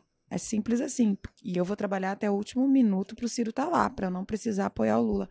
É, não sei ainda o que, que o PDT vai fazer, porque na verdade vai ter que ter uma reunião, né? Para a gente debater isso. Vai ter gente que vai defender Bolsonaro? Provavelmente vai ter. Aqui no Rio Grande do Sul tem gente que defende. Ahn, lá para cima deve ter gente que defende o Lula. Não sei, vamos fazer uma reunião, vamos. Mas eu, eu, eu vejo chance zero de apoiar o Bolsonaro. Já não vejo chance zero de apoiar o PT. Mesmo o Lulinha mexendo Infelizmente. nas- É, É porque nós não somos o PT, né? Então, assim, é, dentro de algum aspecto que eu nem acho que vai o, o econômico, não é o de desenvolvimento, não é o de educação, é único e salvo, é único e exclusivo de salvaguardar, né? Vamos dizer, o Estado Democrático de Direito Pois é. é votar contra o Bolsonaro. Infelizmente, foi, foi criado pelo Lula. Não existiria se não fosse o PT. E se ele Sim. ganhar, é culpa do Lula e do PT. Que já sabia Se ele ganhar, disso. agradece pro Lula. Exatamente. A culpa é do PT. Porque é aquilo que eu disse, eles falam que o Ciro foi para Paris, né? Ah, foi mesmo, mas voltou para votar. E a porcentagem do Ciro foi. Essa parte toda. do debate foi uma das mais fenomenais que eu É. achei. Eu Paris, sim, eu não tava preso. Óbvio, eu também amei. O Lula, tu não viu? Claro que vi, Eu não- Claro, eu não, e, eu não e tava... nada mal ir a Paris. Eu né? não tava... Pô, eu queria. Quem é que condena? Não, e assim, gente, é... Voltar pela famosa tá indo toda semana. lá. Ah, esse Cada aí, 15 dias oh, é, maldade. é Madrid, é Não, Lisboa. Voltaire não, agora tá na Ásia. A Europa já saturou. Já deu, né? Já Saturou, cansou da saturou, Ásia, é né? Ásia. Chega. Então, toda a porcentagem do Ciro foi pro Haddad. Né? Sim, então eles é. não podem falar nada, é tudo mentira que eles falam, é só porque eles não têm o que dizer. E eles estão desesperados, eu te falo isso. Por isso que eles estão fazendo tanta pressão no, no, no- no Ciro. Porque se eles tivessem, então, se o Lula vai ganhar, o Lula vai ganhar. Por que, que eles precisam do Ciro? Eu dos- tô achando dos- estranho isso também. do Ciro. Eu tô achando Cara, estranho isso também. mas é, medo. o que me. O que Porque no segundo turno eles vão o, perder. o que estranha da mim é tu, um cara que não acredita nas pesquisas eleitorais, dá como certo o segundo turno entre Bolsonaro e Lula. Não, mas é porque Pode eu... dar o Ciro, porque que- se tu não acredita nas Não. pesquisas eleitorais, É, o Ciro é, pode estar comendo Não, por acho que não é fora. que ele não acredite, mas talvez ele pense como eu. Se eu tiver errado, tu me corrige. Mas não é assim que não acredita. Claro que algum grau de verdade tem ali. Uhum. A questão é que são tendenciosas. Ah, Fato. não, claro. Elas É, obedecem sim um cliente, claro. Influenciam. Não, o cliente que contrata, não é, claro. não é que eu não acredite, tá? Eu sempre digo pro Voltaire, quer dizer, não é que eu não acredito, eu não acredito, fato. Mas o que acontece é o seguinte, mas não é que eu não acredito porque eu acho que tem a má fé. Não- Um Sim. pouquinho de má fé eu acho que tem, alguma, A algumas vezes. A questão não Porque é seriedade, é, o método. É o método, É. porque, porque, porque é estranho, por exemplo, assim, tu pegar a Rede Globo. A Rede Globo se vende como democrática, né? Então, beleza. Um dia mostra o Datafolha, outro dia mostra lá Brascap, Bras, Braskem. Braskem, outro dia mostra o IPEC, outro dia mostra Paraná Pesquisa, outro dia... Cada, porra, quantas são cadastradas no, no TSE? Ah, tem 20 cadastrados no TSE? Beleza. Cada dia a gente vai mostrar uma. Por que não? Claro, não, é sempre a. Datafolha. Por que, que é sempre o Datafolha? E cada um escolhe, né? Entendeu? institutos. Então, essa, essa que é a minha situação. A situação que o Voltaire falou agora de, de ter essa diferença com, com o Ciro, no caso ali, que pode dar uma reviravolta, é que eu acho que daí o distanciamento é muito grande. E, e não é pelo que eu vejo nas pesquisas, é, o que eu, pelo, é pelo que eu vejo na rua. Entendeu? Vai um, um comício do Lula ali, um cacetada de gente. Um comício, do Bolsonaro, cacetada de gente. A gente vê que o Ciro tá suando a camisa ali e entra nos negócios. Aí já vem um radical do. E o, o, Ciro tá foda, porque ele tá apanhando onde ele vai, ele apanha do, do PT e onde ele vai, ele apanha do- dos bolsonaristas. Não Mas é ele fácil tá indo, ele tá na rua. Ele tá enfrentando. Sim. Mas a gente sabe, não tem como a gente dizer que. Não é fácil nem pra mim, sabe? a- Ah, não, não tá com Lula e com Bolsonaro. É, imagina. Entende? Porque as pessoas que, ah, mas tu tá com Querem. Lula, tá com o Bolsonaro, tá com... É. não tô com ele, É, a primeira assim? Mas tu não tá com o Lula, tu não tá com o Bolsonaro. É. E aí eu tento explicar. E talvez, né? e, e talvez fosse mais fácil pra ti te eleger se tu te abraçasse. Lógico. Se abraça no. Só que é claro, eu- é o que eu digo, gente, o Brizola nunca foi um caçador de votos, ele inclusive perdeu eleições porque ele falou muito da verdade, né? E eu acho que a gente tem que fazer política assim, sabe? Eu, claro que eu quero me eleger, mas eu não vou fazer qualquer coisa pra me eleger. Sim. Jamais. Porque daí não dá, né? Aí... Juliana, nos conta algum fato marcante, assim, de alguma conversa com teu avô que te marcou sobre política. Ixi, deve ter um monte. Ele sempre imaginou que tu fosse ser essa deputada tão exemplar, atuante, tão ad- admirada, te incentivou a entrar na política, não? Isso veio de uma maneira muito natural. Nos, nos conta um pouco dessa relação, porque todos nós, né, temos essa, essa curiosidade, Não, né? o, o Brizola deve ter dito pra ela, não entra. esse privilégio, né? Eu ser errei? neto- neto do Acertei, Brizola, né? A certeza absoluta que ele falou, não Porque- entra e- pra e- política. E, teve o, peri- o período também, ele fora do país, né? Que deve ter Sim. sido um período de muito sofrimento também da família. Nos conta, nos, no- nos leva nessa, nessa viagem aí, porque nos toca muito, né? Quando Que é um Brizola- pouco da tua vida, porque Claro. eu li no teu site que tu também moraste no Uruguai, né? Sim. Claro. O tio Fui Brisa. alfabetizada. Meu pai, o meu pai fala hoje, até, até hoje meu pai fala o tio Brisa. Pois é, gente, para começar, confessar, assim, ó, o meu avô, ele era exatamente aquilo que ele aparecia, tá? Na TV, Sim. no rádio. Ele era igualzinho na, em casa. E hum, eu nunca, ele nunca me fez questão de me ensinar nada, não. Eu acho que eu aprendi com ele, foi com exemplo mesmo, assim. Eu vi um homem obstinado, assim, que trabalhava, eh, dormia quatro horas por noite, estava sempre, sempre envolvido. E eu, quando eu era criança, até tinha alguma dificuldade, né? Porque às vezes ele não aparecia num aniversário, numa coisa. E a minha avó sempre me dizia: calma, minha filha, tá cuidando das crianças do Brasil. Eu falava, tá, tá bom. Assim, gente, é, Bom eu, Aí não dá pra competir. Não dá. eu, eu, eu, eu convivi com ele, né, até os meus 29 anos. Hoje eu tenho 47. E eu queria muito ter convivido com ele nos últimos anos, tá? Porque até ali, os 29, eu nunca imaginei que eu ia ser deputada. Ele nunca, nunca, nunca nem quis, queria. Uma coisa é a militância política, sempre tive, desde criança. Eu brincava Claro. de carreata, entendeu? Minha brinca, minhas brincadeiras eram assim. O PDT, tipo, era um ente da minha família que sentava à mesa. Toda a campanha eu me envolvia, adorava distribuir panfleto, fazia campanha para todo mundo, gente. Eu adorava, chegava a campanha, adorava sempre passar as horas que eu não estava no colégio, sei lá, de tarde, no PDT, entendeu? Isso era natural. Comecei a militar na juventude do partido. Ele nunca me nada. Inclusive uma vez teve, ele fez uma intervenção na juventude lá do Rio de Janeiro, e aí o pessoal lá da juventude me nomeou, né? Ele me ligou e disse: "Não, de jeito nenhum. Não é assim. Não vai. Não é assim, tem que ter trabalho, minha filha. Então, eu acho que eu aprendi muito mais com o exemplo dele. Mas, assim, eu me lembro que quando eu fiz 18 anos, né? Naquela época se votava aos 18 só. Uhum. Eu sou antiga, né? E aí. Mas tem gente mais antiga na mesa. Que é, da- obviamente, da minha. Voltaire. Depende do que, que vocês estão falando. Se for de espírito, não sou eu, tá? Porque eu sou uma pessoa muito jovem de De espírito. tá espírito, Voltaire é o mais velho, somando as nossas três idades aqui. a gente- Jura? Voltaire, é o Voltaire anda de dindinho, né? Não tem como ser mais velho que o Voltaire. Não, aí ele me chamou lá na casa dele, lá em Copacabana, no apartamento. E eu tava doida pra tirar minha carteira de motorista, porque eu já dirigia, queria muito dirigir por aí. E aí eu, ai, né, eu chamava ele de Tata, tá? Eu falei, ai, Tata, eu vou tirar minha carteira de motorista. Ele, que bobagem. Senta aqui que eu vou te dizer. Tu vai te filiar no PDT. Aí trouxe uma ficha lá e tal. Porque olha aqui, ó, tu não sabe, tu vai ter teu primeiro voto. Eu vou te explicar, é tão importante. Aí veio toda uma letra, né? Aí eu, tá, tá bom, tá certo. Aí eu, tipo assim, né, fiquei pensando, ah, tá bom, entendi, ele acha que é importante, vou fazer, vou filiar, não sei o quê, vou fazer tudo isso e tal. Eu já, já fazia uma vida assim, mas nunca pra me candidatar. Hoje, né, eu entendo muito o que, que ele quis me mostrar, entende? Porque é isso que eu tô tentando até mostrar pra população, né, o quanto é importante votar, né, ser cidadão, é, saber, né, que, que- aquilo que tu quer pode valer um voto e a mudança, a participação.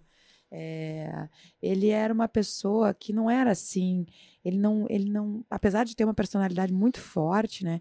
Ele nunca impôs nada. Porque ali eh, nós somos oito netos, né?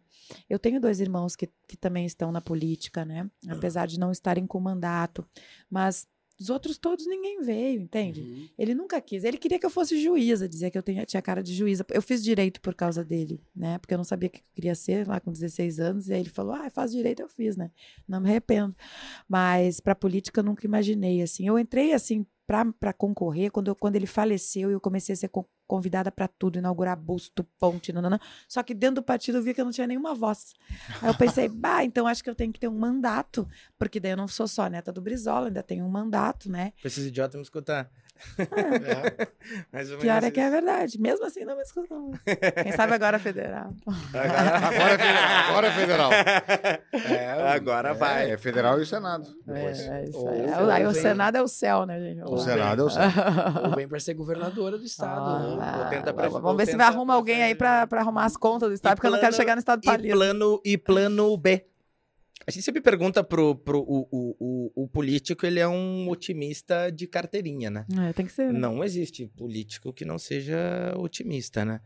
E, e toda vez que a gente pergunta, né, tá, qual que é o teu plano B? Porque eh, eh, se elegendo, que nem tu falasse agora há pouco, se elegendo o PDT a deputado federal é muito difícil. É. Não é fácil, né? É. Se o PDT fizer três cadeiras ali, vai ser sucesso absoluto. Se fizer duas, já dá um, né? Exato. Uma, uma balançada.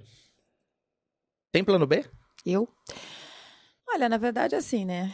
Eu, eu tenho plano B, sim. Sempre tive, né? Que é um plano B que não é tão B, né? Porque é a minha vida também ali, né? Eu, eu fiz um mestrado em ciências criminais e sempre quis ser professora, né? E eu comecei até ali como professora substituta. Esse pessoal do PDT é foda, né? É tudo da área da, da educação, né? Manjam da educação. Qual é o plano B, professor? No caso é crime, né, gente? E a violência, na verdade, né? A situação de violência, que é uma coisa que eu sempre me interessei muito desde a época da faculdade, sempre estagiei em presídio, tenho uma queda por esse lado, vamos dizer assim. Então, eu já tinha iniciado esse processo, né, ah, de ser professora de direito penal, né? E né, mesmo que eu, que eu me eleja agora, eu pretendo fazer concomitante, porque eu acho que isso é possível, sabe? Sim. Agora, a minha militância ela vai continuar mesmo que eu não me eleja, porque eu não consigo viver sem o PDT. Eu posso até dizer, não, daí acabou. Porque assim, eu ouço muito assim, ai, vou largar a política. É a maior mentira, gente. É, O isso Bolsonaro é disse é a isso dias, tu política viu? que te larga. O Bolsonaro disse isso esses dias, tu viu? No, não, no- não. no podcast lá dos, dos evangélicos. Ele falou: se eu não me eleger, não tenho mais idade, vou parar, vou largar. É, ele tem que se cuidar onde é que ele vai, né, se ele não se eleger.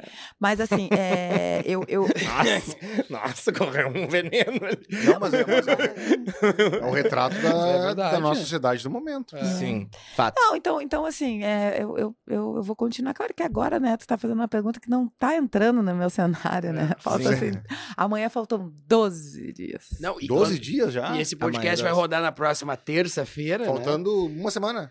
É, na, na verdade. É, agora a- amanhã já é Ah, o pessoal da direita fez campanha aqui, pra ó. vocês hoje, né? Porque eles É. disseram que falta 12 mais um. É. Ah, eles, tavam- eles não estavam falando que falta 13 dias, eles estavam falando 12 mais um. Tá então ótimo, 12 já viu? tava no campanha. A gente tá numa média ali do, com uns cortes de 500 a 800 mil Tá visualizações Hoje a gente bateu Então- 2 milhões de visualizações no YouTube. no YouTube. Então o espaço mais privilegiado foi o da Juliana. Sem porque a Juliana vai ser a mais próxima ali da, da eleição. Ah, é verdade, então, vai se você, se você não por tem isso que uma... demorei. É, eu acho que foi estratégia da, da Juliana e da Keila. Isso né? aí foi aquele. A Keila é. Sei, eu o não povo tenho- lá de Santa Maria. Eu, que eu, eu não tenho que me queixar, porque eu, eu mandei um WhatsApp pra Juliana e pra Pois Keila é. e o, o programa... Resolveu. Aconteceu. Ah, mas, mas, mas veio reclamações assim de. de, de- do- Eu pensei até que o Marcelo ia me destratar, que eu falei, ok, se ele me destratar, a culpa é tua. né?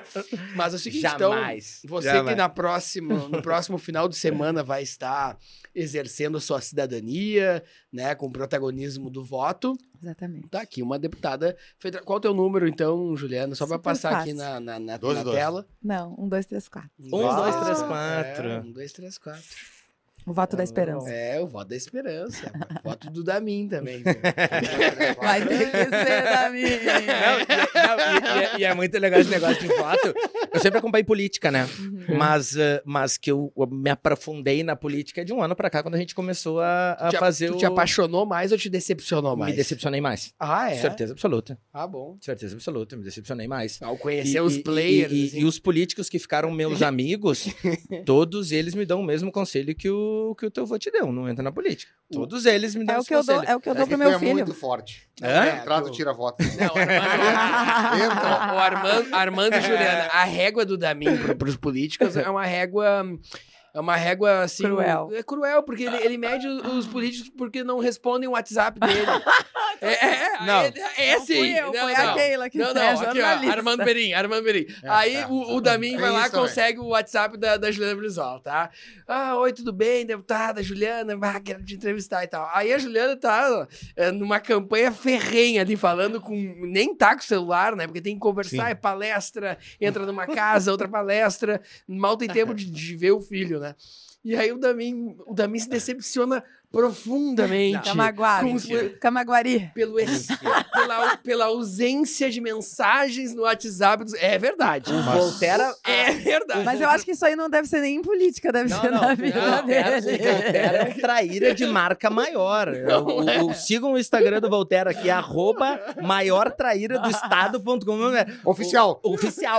O que que, o que que acontece que eu, que eu, eu jamais vou, vou pegar, por exemplo, assim, a gente tá conversando aqui hoje, eu não vou pegar um WhatsApp amanhã e te mandar um WhatsApp do nada, querer, tipo, nunca, Mas zero. pode mandar. Não, o mas que, pode mandar. O que, o que acontece Não é pedir que, nada. que, o- que o Voltaire tá comentando é o seguinte: o, o político vem aqui, participa do podcast. E aí ele fala assim: "Ah, pá, quem sabe tu me ajuda a fazer isso, fazer um negócio. assim." E eu sou bunda mole, eu não sei dizer não. O que me pedem pode ser da mais esquerda pro mais direita, pro centro, pode ser quem for. Pra mim são todas pessoas iguais, independente da, da, da- do partido, sim. da situação política. E aí a pessoa me pede, ah, tu me dá uma ajuda com isso e com isso? Eu digo, claro, te ajudo, se tá ao meu alcance eu te ajudo. É mesmo. E aí eu ajudo essa pessoa. E aí eu mando no WhatsApp, falo, ah, resolvi um negócio pra ti aqui, tá aqui. Sim. A pessoa não me responde aquilo que ela me pediu pra ajudar. É. Aí eu digo, não, aí não tem como, né? Mas aí não é questão Aí- política, é educação. né? Não, mas aí eu É. digo, aí não, aí não tem como, né? Eu falei, não, Não, mas o sabe que cara agora me pede. tu tocou numa coisa que eu, por exemplo, lido muito bem. Se eu tenho coisa que eu lido bem é com o WhatsApp, agora É não mesmo? me liga. Porque não me ligar já é mais complicado pra mim. Porque daí sim, é difícil. Sim, eu respondo todos meus WhatsApp. Pode ver Ah. que tá zerado, agora só não tá Agora se aqui, abrir, né? agora começa. É, O- o- o- mas eu respondo aqui na sala. Eu fico respondendo meus, meus apoiadores lá, não sei aonde, cara assim, não, porque olha só, rasgaram uma bandeira, caiu meu Undibana, Não, não, sei é. aonde, tem que juntar. Eu, gente, olha só, tem que juntar o Undibana. Quando a gente começou a fazer o podcast aqui, o Voltaire me falou assim, Damin, fica esperto. É sempre sim. É sempre sim. E é batata. E é batata. É sempre sim. E olha, 10%. Teve alguns casos assim que, que a pessoa foi. Não, fica com o meu WhatsApp, quando meu tu WhatsApp precisar, Raquel. anota favor. Anota, não sei o quê. Pra gente E mudar esse teve, e olha, e teve políticos de, de Nome. 50 anos de política que eu liguei, que eu mandei um WhatsApp nove e meia da noite, ó, posso te ligar que eu tô precisando de uma ajuda da minha área, do ramo imobiliário. E aí o cara respondeu na hora, falou, não, pode me ligar agora, nove e pouco da noite, tô mesmo? saindo de um evento. Ah, que... Liguei, conversando. Não, então, mas olha só, tu tá vários. falando uma coisa muito séria que eu acho, né? Assim, político tem que ser acessível, gente. Ah, é, sim. isso é verdade. Sem. Mas não é, são marrenta, a Eu maioria sei, é marrento Mas, para o cara, eu falo né? lá na Assembleia, cada deputado é uma instituição. O Voltaire nem é política, é marrento pra caralho. Não responde, não responde o É WhatsApp anda de jeito nenhum. política. Não, mas aí não é pela política, Não é é o dinheiro. é Tá financeiro. acabando com o Voltaire, gente. Aquele eu respondi, meu. É. É. Não é. Eu também te respondi, Claro, Voltaire. na hora. Não é, é que o Damin Vamos mede, parar com essas DR aqui. O gente. Damin mede os políticos pelo, pelo nível do, do WhatsApp. E às vezes não. Imagina. Não, a gente mede a pessoa. É, quando, imagina Não é. quantos grupos a Juliana E, não e- tá. e é um negócio que eu defendo, e é um dos motivos que esse podcast foi criado, é pra quê? Eu defendo que se conheça a pessoa. Eu também acho. Ah, Por sem quê? dúvida. Porque o, o, eu vou falar que vou botar lá o Bolsa Família 10 mil. É, A bandeira de campanha é Bolsa Família 10 mil reais. isso. Aí o cara vai dizer assim, não, mas peraí, vamos buscar o, esse cara, o histórico de mentiras dele. É. O cara tem um calhamaço de mentira, o cara é um mau caráter do caramba. Exato. Ele não vai cumprir. Se é uma pessoa que tem índole, se é uma pessoa que tem caráter, ela vai cumprir. E esse podcast ele foi formado pra quê? Pra mostrar a índole, pra que o cara consiga enxergar o político batendo um papo, pra que ele conheça, saiba o que, que o político faz. Muito Porque com importante. uma hora e meia, duas horas de conversa, tu, tu, tu não consegue manter o tempo inteiro Claro. ali. Então os caras vão conseguir ver. E é isso que eu defendo, é o caráter. E, Eu também acho que tu tá certo. e, eu, e eu conheci muita gente de, de, de bom caráter, muita gente bem, Sim. mas também conheci gente também que não. É feita de pessoas. É, né? mas é um recorte da sociedade, né? É o recorte da Exatamente. sociedade. Exatamente. Ô, Juliana, e nos fala um pouco sobre tua vida pessoal. Pois é, agora. Não é isso. Uhum. Não, vocês não estão falando. Essa, é essa é a parte. essa é a parte. Não, a Juliana, a. Juliana acabou de falar que ela foi pedir a cara, falar que ia tirar a carteira lá com o vô, Pois é. e o vô falou assim: Faz ah, teu faz teu. título. Não, qual, qual, não, faz tua ficha no PDT. qual que é o teu, o teu filho mais velho tem que idade? 12. E ele é super Quando ele- atuante, Quando né? ele Sempre tiver. Diz... vídeo. Um número sugestivo, né? Quando ele tiver 18 e ele te pedir a carteira e tu falar, e tu, e tu falar pra ele, não, te inscreve aqui no partido, o que, que ele vai te dizer? É, ele vai se, ele, só que ele vai, vai, vai se inscrever no partido antes, né? Com 16 já. É, ele quer ser da juventude. Quer. Ele Ah, é? Ele falou pra mim que Ah, vai ele ser. Ele, grava ele falou, sabe que ele falou e pra uns assessores meus? Disse assim: Eu quero ver, porque eu vou me candidatar a vereador, se vocês vão vir me ajudar, porque minha mãe só ajuda vocês. Pra você Olha mesmo. aí! Aham. É. Que pau ferro. Ele é assim, gente, eu não quero levá-lo, né, às vezes nas agendas, porque às vezes é- são agendas é, Pesado. pesadas e judiam mesmo da criança. Ele tem aula todo dia, acorda às seis da manhã. Quando eu vejo ele já tá lá fora de bandeira, todo arrumado. E se eu não levo, é uma tromba. Hoje eu não trouxe ele, na verdade, ele queria vir. É, porque as agendas hoje que eram de rua caíram por causa da chuva, né? Acabei fazendo outras e aí não, não trouxe. Mas ele tá, agora quando eu chegar em casa, ele vai estar com uma tromba desse tamanho, porque ele gosta muito. Eu até não queria que ele gostasse tanto. Só que assim, é, é essa história. Por que, que eu também tô aqui, né? Também foi porque eu vi ali, entendeu? Uhum. Sim. Então é porque tu não, eu como mãe eu já vi, tu não ensina nada dizendo assim, não bebe Coca-Cola, não bebe Coca-Cola e bebendo Coca-Cola, Uhum. né? Uhum. Não, tu ensina como? Com o teu exemplo. Então assim, se Sim. tu não quer que teu filho beba Coca-Cola, tu não pode beber Coca-Cola. E assim, o que que ele vê todo dia, né? É eu falando depois. Aí eu me lembro de uma eleição lá, tinha um candidato, né, tal do PDT. Teu amigo voltar. Quem? Aí Quem não é amigo? cara? Quem não eu, é sei, amigo? eu sei quem é. Eu sei quem é. Não, fala que o é. último candidato pelo PDT ao governo. Aí, tipo, eu já, tinha umas broncas lá, né? Não sei o quê. Daí ele começou a fazer uma pesquisa lá em casa. Quem vai votar em quem? Daí eu, aí ele falou, ah, tu mãe falou, ah, vou votar no 12, né, meu filho? Para, mãe, aqui a gente tá em casa, já vive falando mal do. Você não vai votar no 12 também, não. Fala a verdade. Mentira que ele falou isso.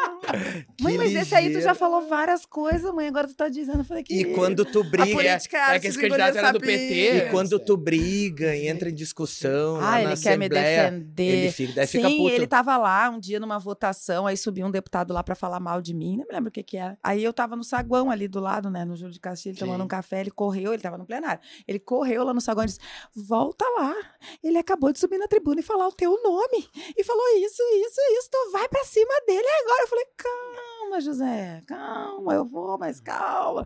Mas é, O ai, bicho é fica- pau ele fica mais é, ele, eu até fico com pena, às vezes, que ele é uma criança, né? Assim, mas ele quer comprar. Vamos pra cima da gente, a gente pega o carro, aí vai andar, não sei onde. Aí ele ó, chega no parcão, só tem os novos aqui. Cadê? Tem que botar uma tua, pelo amor de Deus. É, mas Só verde e é muito- amarelo ali. Não é muito nosso. é, ali é Como não né? é nosso? Nós somos de toda Porto Alegre. Tem que botar um de banner teu aqui. Eu venho trazer, eu vou botar. Deu, tá, tá bom, tá bom. Vamos botar um de banner e tal.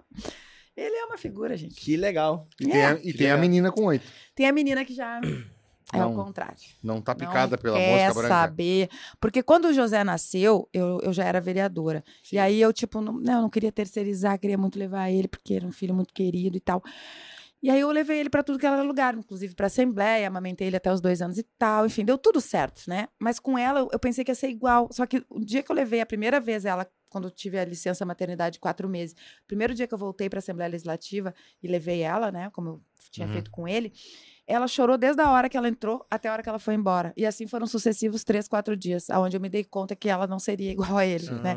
Que eu teria que arrumar um esquema para ela ficar em casa. Ela nunca foi, ela é a vez. Tanto é que ela fica com saudade. Esses dias eu fiquei dez dias fora de casa. Agora eu vinha de uma sequência de mais oito. E ela fica com saudade, ela fica chorona e tal. E aí eh, eu falo para ela: tá bom, mas olha só, tu quer ir com a mamãe? Vamos?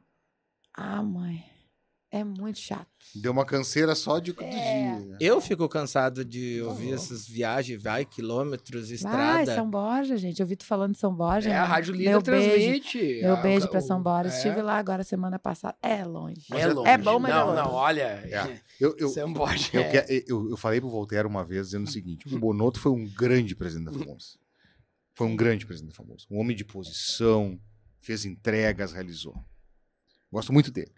Mas mesmo que o Bonotto fosse o pior presidente da Famosa, só o fato dele vir toda semana de São Borja e voltar. É um rei. E não é porque é São Borja, que eu adoro a cidade, Não. mas é pela É distância. longe. Gente, eu sempre falo assim, quando tu acha que tá chegando, faltam 300 quilômetros. Não, eu na isso. segunda vinda entregava os tacos já. Não, E o Quando Bonotto- começa cansado, chega em Santa Maria. Exatamente. E o Bonotto veio. dormir aqui em É, Santa Maria. é. E o Bonotto veio todas as semanas, né, Voltaire? Não é fácil. Veio, veio, veio.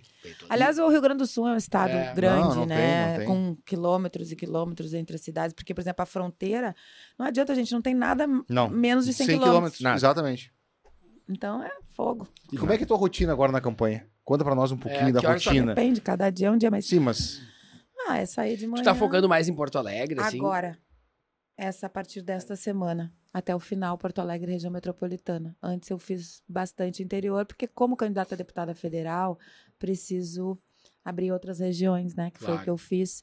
E aí, claro, precisou de uma presença um pouco mais, assim, porque são, eram regiões que eu não tinha entrado ainda.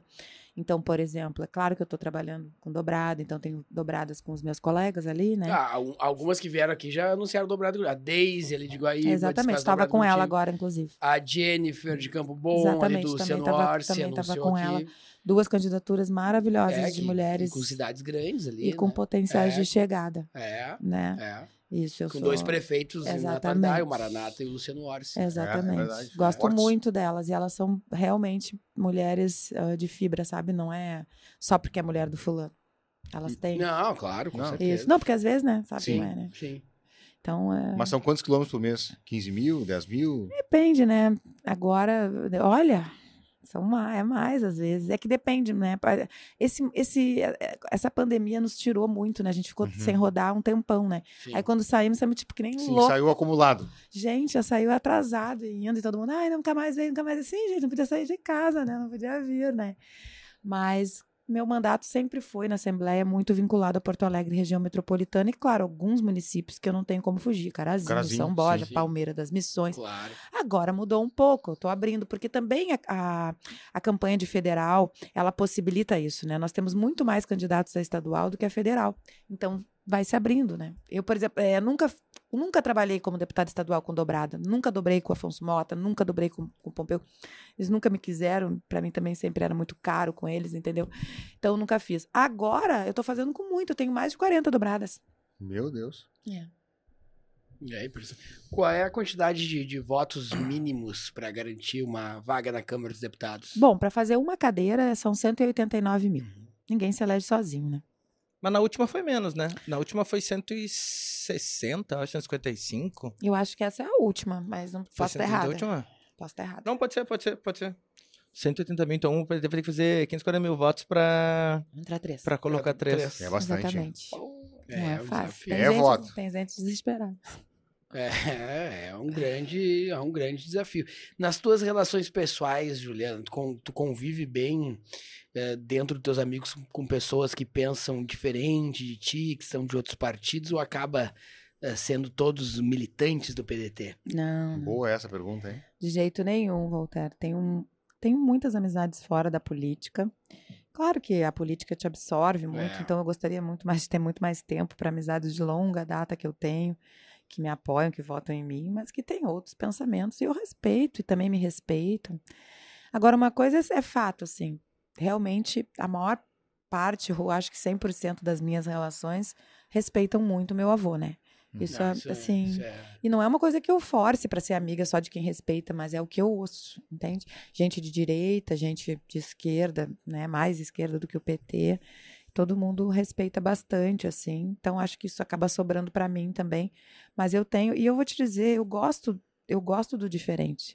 Sabe, o igual eu acho às vezes meio chato, Uhum, entende? Eu uhum. gosto de tentar o convencimento, gosto de ter uma conversa de bar, assim, mais Tomando calorosa, Sim, exatamente. e às vezes tá Tomando vinho, despretensiosa, até tentando convencer o despretensiosa. da mim. Isso, isso, porque também eu fico pensando, quem é que tu tenta convencer, né? Quem tu tem algum carinho, quem tu tem alguma, Sim. alguma, porque se quem tu não tá nem aí, que quer que se exploda, tu É o, que, é o que eu digo para as pessoas. Quando eu parar de brigar contigo é porque eu parei de me importar. Exatamente, Eu também sou assim. Aí eu já não me importo mais. Quando eu parar de brigar é quando eu larguei de mão. Tipo, Exatamente. se eu não te chamei mais, não enchi teu saco, eu digo pros meus corretores lá, de cara, enquanto eu tô te cobrando, É porque eu quero é porque te eu ainda bem. acredito em ti. Exato. Quando eu te largar, aí tu fica com medo, porque eu, larguei de. Eu largo uma vez só.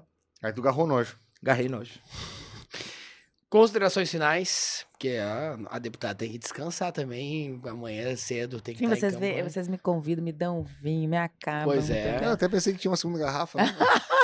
eu tava só esperando. Não, é que... Ah, vocês devem Tu manda o ter. Voltaire comprar um vinho de 300 É, não. Não, não. A pergunta- Segunda garrafa. Não, eu fui Tá consultar louco? quem entende do assunto. Quem entende do assunto é quem tá fazendo que uma que tu- vinícola, A um per- rótulo. Não, e a pergunta tu disse, qual é o vinho, vinho que- à altura da, da Juliana? Juliana Brizola. E eu Ai, disse, gente. Eu perguntei, é verdade. mas falei- aqui a conversa. Tá aí, não foi, Armando? Foi, Foi. eu falei Depois eu vou mandar pra vocês uns prints do, do- dos vinhos que o Armando posta no Instagram dele. Ah, Vocês vão- Mas é o quê? gostoso, mas, eu Não. O- mas o- pra mim é trabalho. né? O Armando posta o vinho no Instagram, eu printo e vou no Google, né? Porque Não. eu nunca vi. O Armando não posta esses vinhos. O quê? Ele reposta É, alguém eu que está com ele. É, Ah, mas alguém é que que tá tu- com ele, ele, ele reposta. reposta. alguém que está com ele que posta e Aí ele eu se vou sente. no Google. E ele Não se dá. sente pressionado pela sociedade em não repostar. Acho que, é, uma- É assim. acho que não é gentil não repostar. Pois é, é. Eu, não, eu vou no Google e procuro. Quando eu vou lá, eu digo, caralho, o faturamento do ano aqui numa garrafa. Meu Deus. Vamos acreditar. Vamos beber, vamos beber o faturamento. É, vou mandar os prints, vamos ver se não. Considerações finais, então, ou tem mais alguma pergunta aí? Acho que tá ótimo. Teria todas. As perguntas. Não, eu também. Eu, que- Mas. eu queria explorar mais a Juliana pessoalmente, né? Mas. É, é. Não faz isso. É. Acho que não, sei é o como- momento. não sei como é que tá a vida taça de da- vinho, né? Não sei como é que tá a vida da Juliana. É. mas- Acho que não é o momento. Mas. Deixa pra lá. O momento, o momento tá em campanha, né? Exatamente. Mas Essa é a minha vida. E acaba sendo um momento de efervescência, né? Da, da- né? Um momento de muitos contatos e tal. É bacana, né? Um momento de... Não sei o que, que tu quer dizer. com Não, isso, mas, mas eu acho um momento rico. O Voltaire é muito Eu hábil. também. Um momento gente. rico pessoalmente. Vai me colocar Sim. mal, hein? O Não é Voltaire assim? é, o- Hã? tu é um esgrimista da gramática. Não é? O Voltaire Tudo que tu é- fala tem sete interpretações possíveis. Tem. Não. tem. Voltaire. Não Não, é sempre, uma- eu sempre interpreto da melhor maneira Tem, possível. tem Eu não. Tem um momento de maior riqueza intelectual, cultural do que uma campanha. A oportunidade de estar conversando com tanta não. gente. de- Eu gosto. Né? Eu acho que é um momento riquíssimo como, como, como pessoa, né? Sim. Eu quero, eu quero, nas minhas considerações finais, te dar um presente aqui, Juliana, De lembrança. de lembrança e recordação do Ai, dia que tu gostei. participasse Ah, que legal. do nosso Legal. podcast aqui. Então, Ah, é- mas que sensibilidade, excelente Marcelo. qualidade. Tu vai colocar no teu porta-rolhas lá. Tá. Será que ela toda tem? Eu vez tenho. que- claro que tem. Tem ou é né? só tampinha? E, Não, não. E toda É. vez que, que tu vê lá, tu vai Viu, lembrar desse dia. Então eu coloquei aqui. E eu com isso, que é o podcast Exato. mais famoso, mais assistido do sul do país, quiçá, De política Sobre gaúcha. política. Sobre política. Não, política é- gaúcha é. É. quiçá do Brasil, Mas eu vou do dizer, Brasil. só de Ininterrupto é política, só. A gente, a gente. Tava contar um segredo pra Juliana. A gente Hum. teve um, um, um pessoal que são os marqueteiros, né? Uhum. São marqueteiros, trabalham com campanha política lá em Brasília. E eles fazem campanhas políticas para diversos governadores do país todo, deputados federais do país todo. E eles disseram numa reunião, nos, nos chamaram, entraram em contato conosco, nos disseram numa reunião que eles varreram o Brasil Sim. e não acharam nenhum programa de política igual ao nosso. Que legal. E isso nos deixa lisonjeado, né? Nos Merece. deixa É a qualidade envai- dos convidados. envaidecido, né? Não, Então, mas é muito legal aqui o papo, né? Claro, É, é, tu gostou tranquilo. mesmo? Não tem... Eu gostei. então eu vou te dar um presente aqui que diz aqui, ó. Olha que a Juliana é crítica. E eu com isso, que é o nome do, do podcast, eu abreviei, botei Ju Brizola, porque não ia caber Me Juliana chamam bastante. assim. Brizola. Não, é que tu já tá achando que tem intimidade. Ai, né? gente. Mas se mandar o já tô- WhatsApp, Já tô então. Responde Eu quero ver, olha, quando a Juliana passar 48 horas sem responder o WhatsApp, Não, olha, que- olha quem vai ouvir ali, ó. Não, 40 ali a Keila ali, 48 ó. horas sem responder o WhatsApp. Fudeu, já nem falo mais. É. Aqui, ah, ó. espera, eu achei que Coloquei a Juliana a era data- diferente, coloquei a parecia data que a Juliana aqui, era diferente. 19 de 9 de 2022 e abreviei aqui deputado federal. Bah. Pra, pra abençoar a campanha, tá aqui, Obrigada, guarda de presente, Vai ser meu amuleto. leva junto. Quando eleita, vem de novo. Vem, e quantas vão vezes ela tomar quiser. outra garrafa desse Vamos. vinho. É, E eu vou trazer, me comprometo, tá. com uma dedicatória do Adriano Miolo. Ai, que honra. Aí, quero ver. Opa! Sim, Meu avô dúvida. adorava essa vinícola. Ah, não tem, não tem nada igual. E que o Voltaire convide o Armando, né? Porque se eu convidar, ele não vem. Ele também não Não, responde eu acho- WhatsApp. Não, ele Mas eu respondo não, o WhatsApp. Não, ele, tão, tão, ele responde e já liga por Eu- cima. Já pra- diz, não pra- vou, Eu deu. achei, Juliana, Dou eu, retorno eu Pra mim, pro Voltaire, ele disse que vem. Eu achei que o Armando teria o refino intelectual importante para essa conversa aqui, né? Porque. Adorei. É. E o Armando foi convidado pelo Leite para ser o presidente da comissão de ética aqui do governo do estado. E muitos convidados pensam: ah, então ele é Leite, é do PSDB, mas é, é, é totalmente apartidária, pela Sim. atuação. A comissão não tem nenhum representante não, é, de partido. Ju, é, Sim. então. Até é isso que tem que ser, né? é, tem até para julgar bem, bem claro, né? Aliás, temos uma reunião dia não, 22. é, não é um tucano enrustido, Não viu? é. Não, não sou. Só, não, eu tenho nariz grande, mas não sou tucano enrustido. É só uma questão genética mesmo. Não é. Os italianos. É. Mas foi muito legal o bate-papo aqui com, com a Juliana. E não só nós, né? Isso é o bacana que os ouvintes, os telespectadores que nos acompanham no canal no YouTube, no Spotify, nas rádios do interior, que é importante também. Bom, lá em São Borja ela tem um monte de voto, né? A Juliana, não só outros municípios. Mas de ver, ver a Juliana um pouco fora da, da tribuna, né? Não só ali defendendo a pauta, né? Sendo Braba. ativa, reativa Aquilo, aquilo muitas é só vezes política. é gente. muitas vezes braba a Juliana, né, tomando um vinho, uma, uma ótima companhia aqui conosco. Eu prometi ao meu amigo Dudu que ele ia estar junto num desses Ai, que programas. pena que né? não deu. Mas sabe o que, sabe que Ele que não falou? pode sair de lá agora. É, ele mas falou é que não óbvio. veio porque tá distribuindo o material da Juliana lá, Exatamente. Palmeiras, E Sarandi. ele é um militante, mesmo que você tenha sido Não, ele é. prefeito, Não, presidente não, da não, FAO. Não, ele é um negócio impressionante. É, ele é é um negócio, bom. ele tem um negócio pela Juliana que é Na verdade, era pra ele ter sido candidato agora, né? É. A estadual. Mas enfim. É. Ótimo. Considerações finais, eu começo com o nosso proprietário da próxima Tu vinícola, começa pelo fim, então. Mas o, Armando Perim. um, um aspecto muito legal do podcast é que a gente fala sobre questões muito sérias, mas tem a humanização Exato. do, do político, né? O político é um ser humano. Claro. né? E o que a gente mais gosta é quando o político mostra o lado humano, porque nem todos mostram, né? E tu tem as tuas questões familiares, as tuas questões pessoais, elas influenciam na tua vida, elas são importantes para que tu tome as tuas decisões, para que tu paute a tua vida política. E eu quero dizer que eu estou muito eh, feliz, honrado sempre pelo convite, mas muito feliz de ter podido estar aqui hoje. Eu já admirava muito o teu trabalho.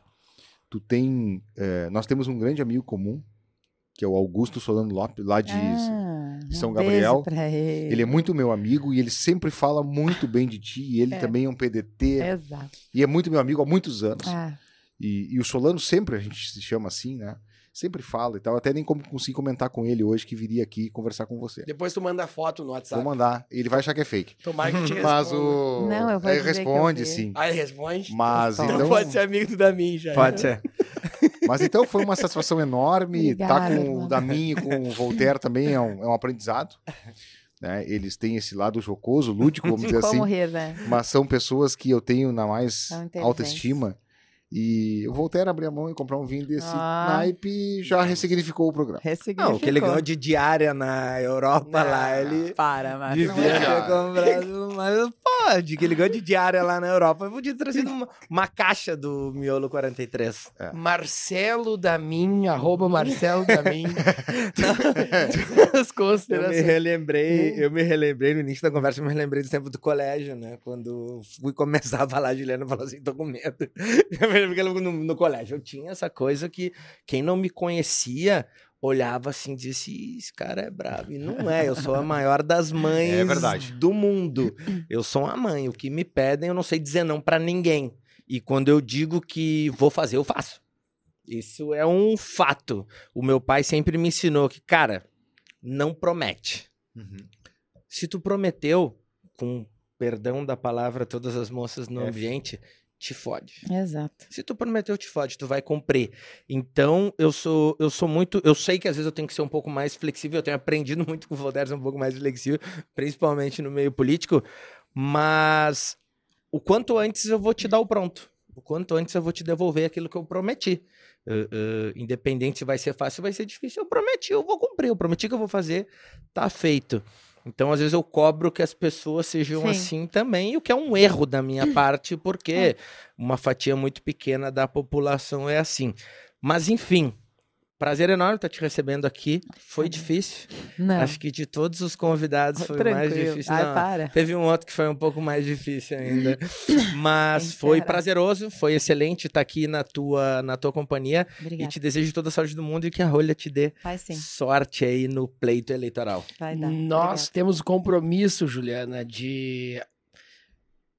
Caso a Juliana seja eleita deputada federal, a gente vai fazer um programa lá na Câmara dos Deputados em Brasília. Ah, que legal. Tá, Armando? E aí, e, aí, e aí é um vinho mais. É. É, um vinho Brasília, Congresso. Não, Câmara manda dos entregar lá. Aí as atualizações. Não, não. Tem... Não, tu vai estar junto. Não, mas eu- eu- vai o vinho eu vou levar É, o vinho. vai o Eu vinho. vou ser o pretexto de levar os vinhos, eu vou também. O- o- o- isso, aí, isso aí faz com que eu futuramente me irrite mais ainda, né? Porque todo mundo que vem aqui, a gente faz prometer que vai gravar lá. Ou que Ah, ou, são- ou na ou na Não no, promete. ou, ou no estado e, e as pessoas prometem e as pessoas não vão cumprir, eu vou me decepcionar. Não, eu vou cumprir. Então Não, tá, é. tá Pode, palavra. pode ter certeza. Então tá a botando a minha palavra aqui. Pode escrever na rolha aqui. Juliana Brizola, Tá, tuas considerações. Aqui, eh, ó, nessa finais. câmera pros teus Ah, eleitores. É, é quase a, cama, é a câmera Manuel Carlos, né? Aquela quando a luz dos olhos meus e a luz dos olhos teus resolvem se encontrar. Olha, essa hora eu não sei se Ai, que isso. bom que isso é, meu Deus, que frio que me dá o encontro desse É olhar. o Voltaire é velho que ele canta música de velho, né? Gente, Era a trilha sonora aí de- É, o tipo uma tacinha. né? Laço- Laços de Família 2000, que o Ah, eu Armando... amo. É, Amo. Não era baita novela. Ai, Ai, sim, eu-. Não, pessoal, deixa eu agradecer Armando, Marcelo, Voltaire, a oportunidade. Eu acho que é tão importante esses espaços que a gente pode, como foi dito aqui pelo Armando, humanizar a política. Uhum. Porque a política é feita de pessoas, né? Eu, eu tenho vários defeitos, entende? Eu tento melhorar todos os dias, por mim, pelos meus filhos, por uma sociedade melhor.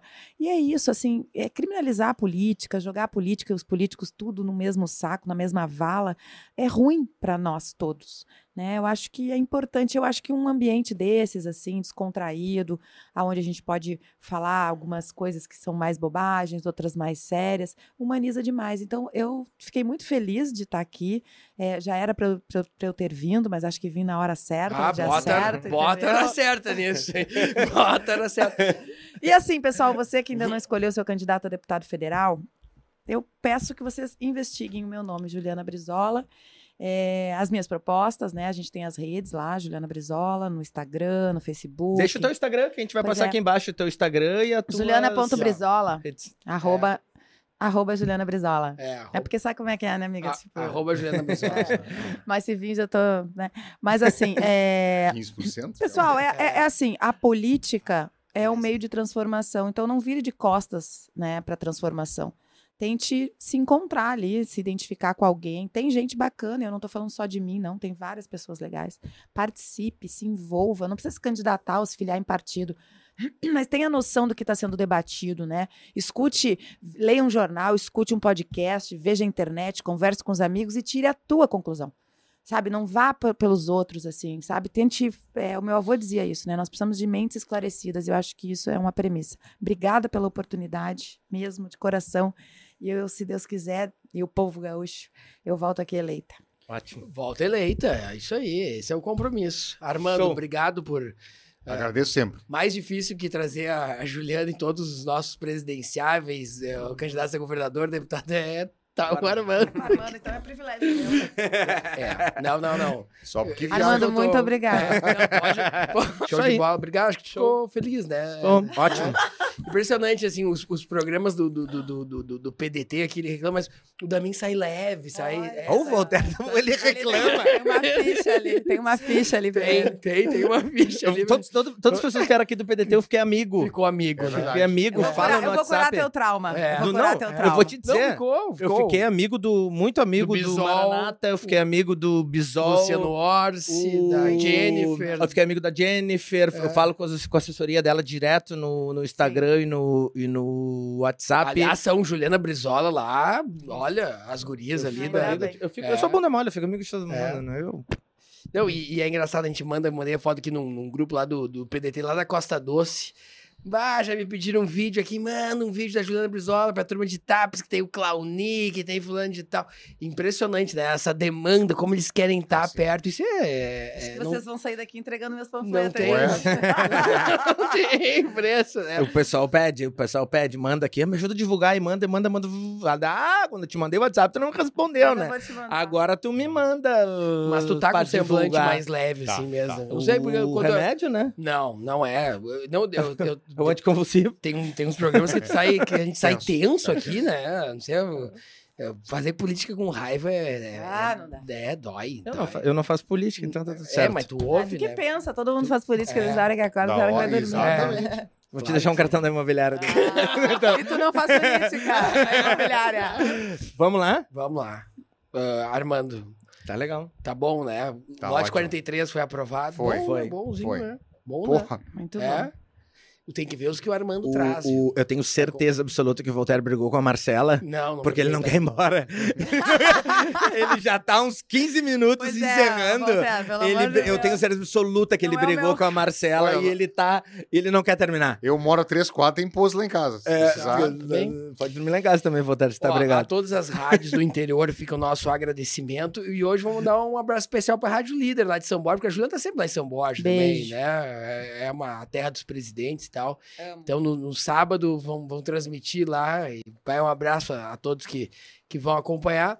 Então, uh, Damin, um bom dia, uma boa tarde, Boa noite. uma boa noite. E uma boa madrugada. Uma boa madrugada. Pra quem é da madrugada, a gente Valeu, volta na obrigado. próxima terça-feira aqui com o podcast Obrigada, gente. Com Isso. Tchau. Abraço.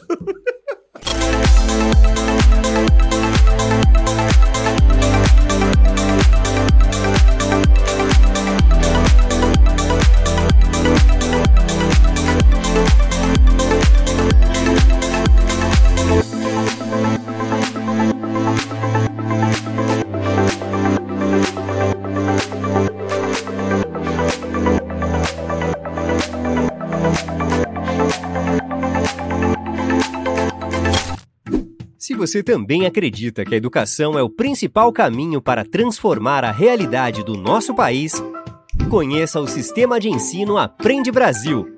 Um sistema completo com soluções específicas para potencializar a aprendizagem nas escolas das redes municipal e estadual. O Sistema de Ensino Aprende Brasil oferece materiais didáticos integrados, assessoria pedagógica, ambiente virtual de aprendizagem e até sistemas de gestão e de avaliação. Aprende Brasil, um sistema que dá resultado. Ah, tá apostando. Valendo 20 então? Bora então.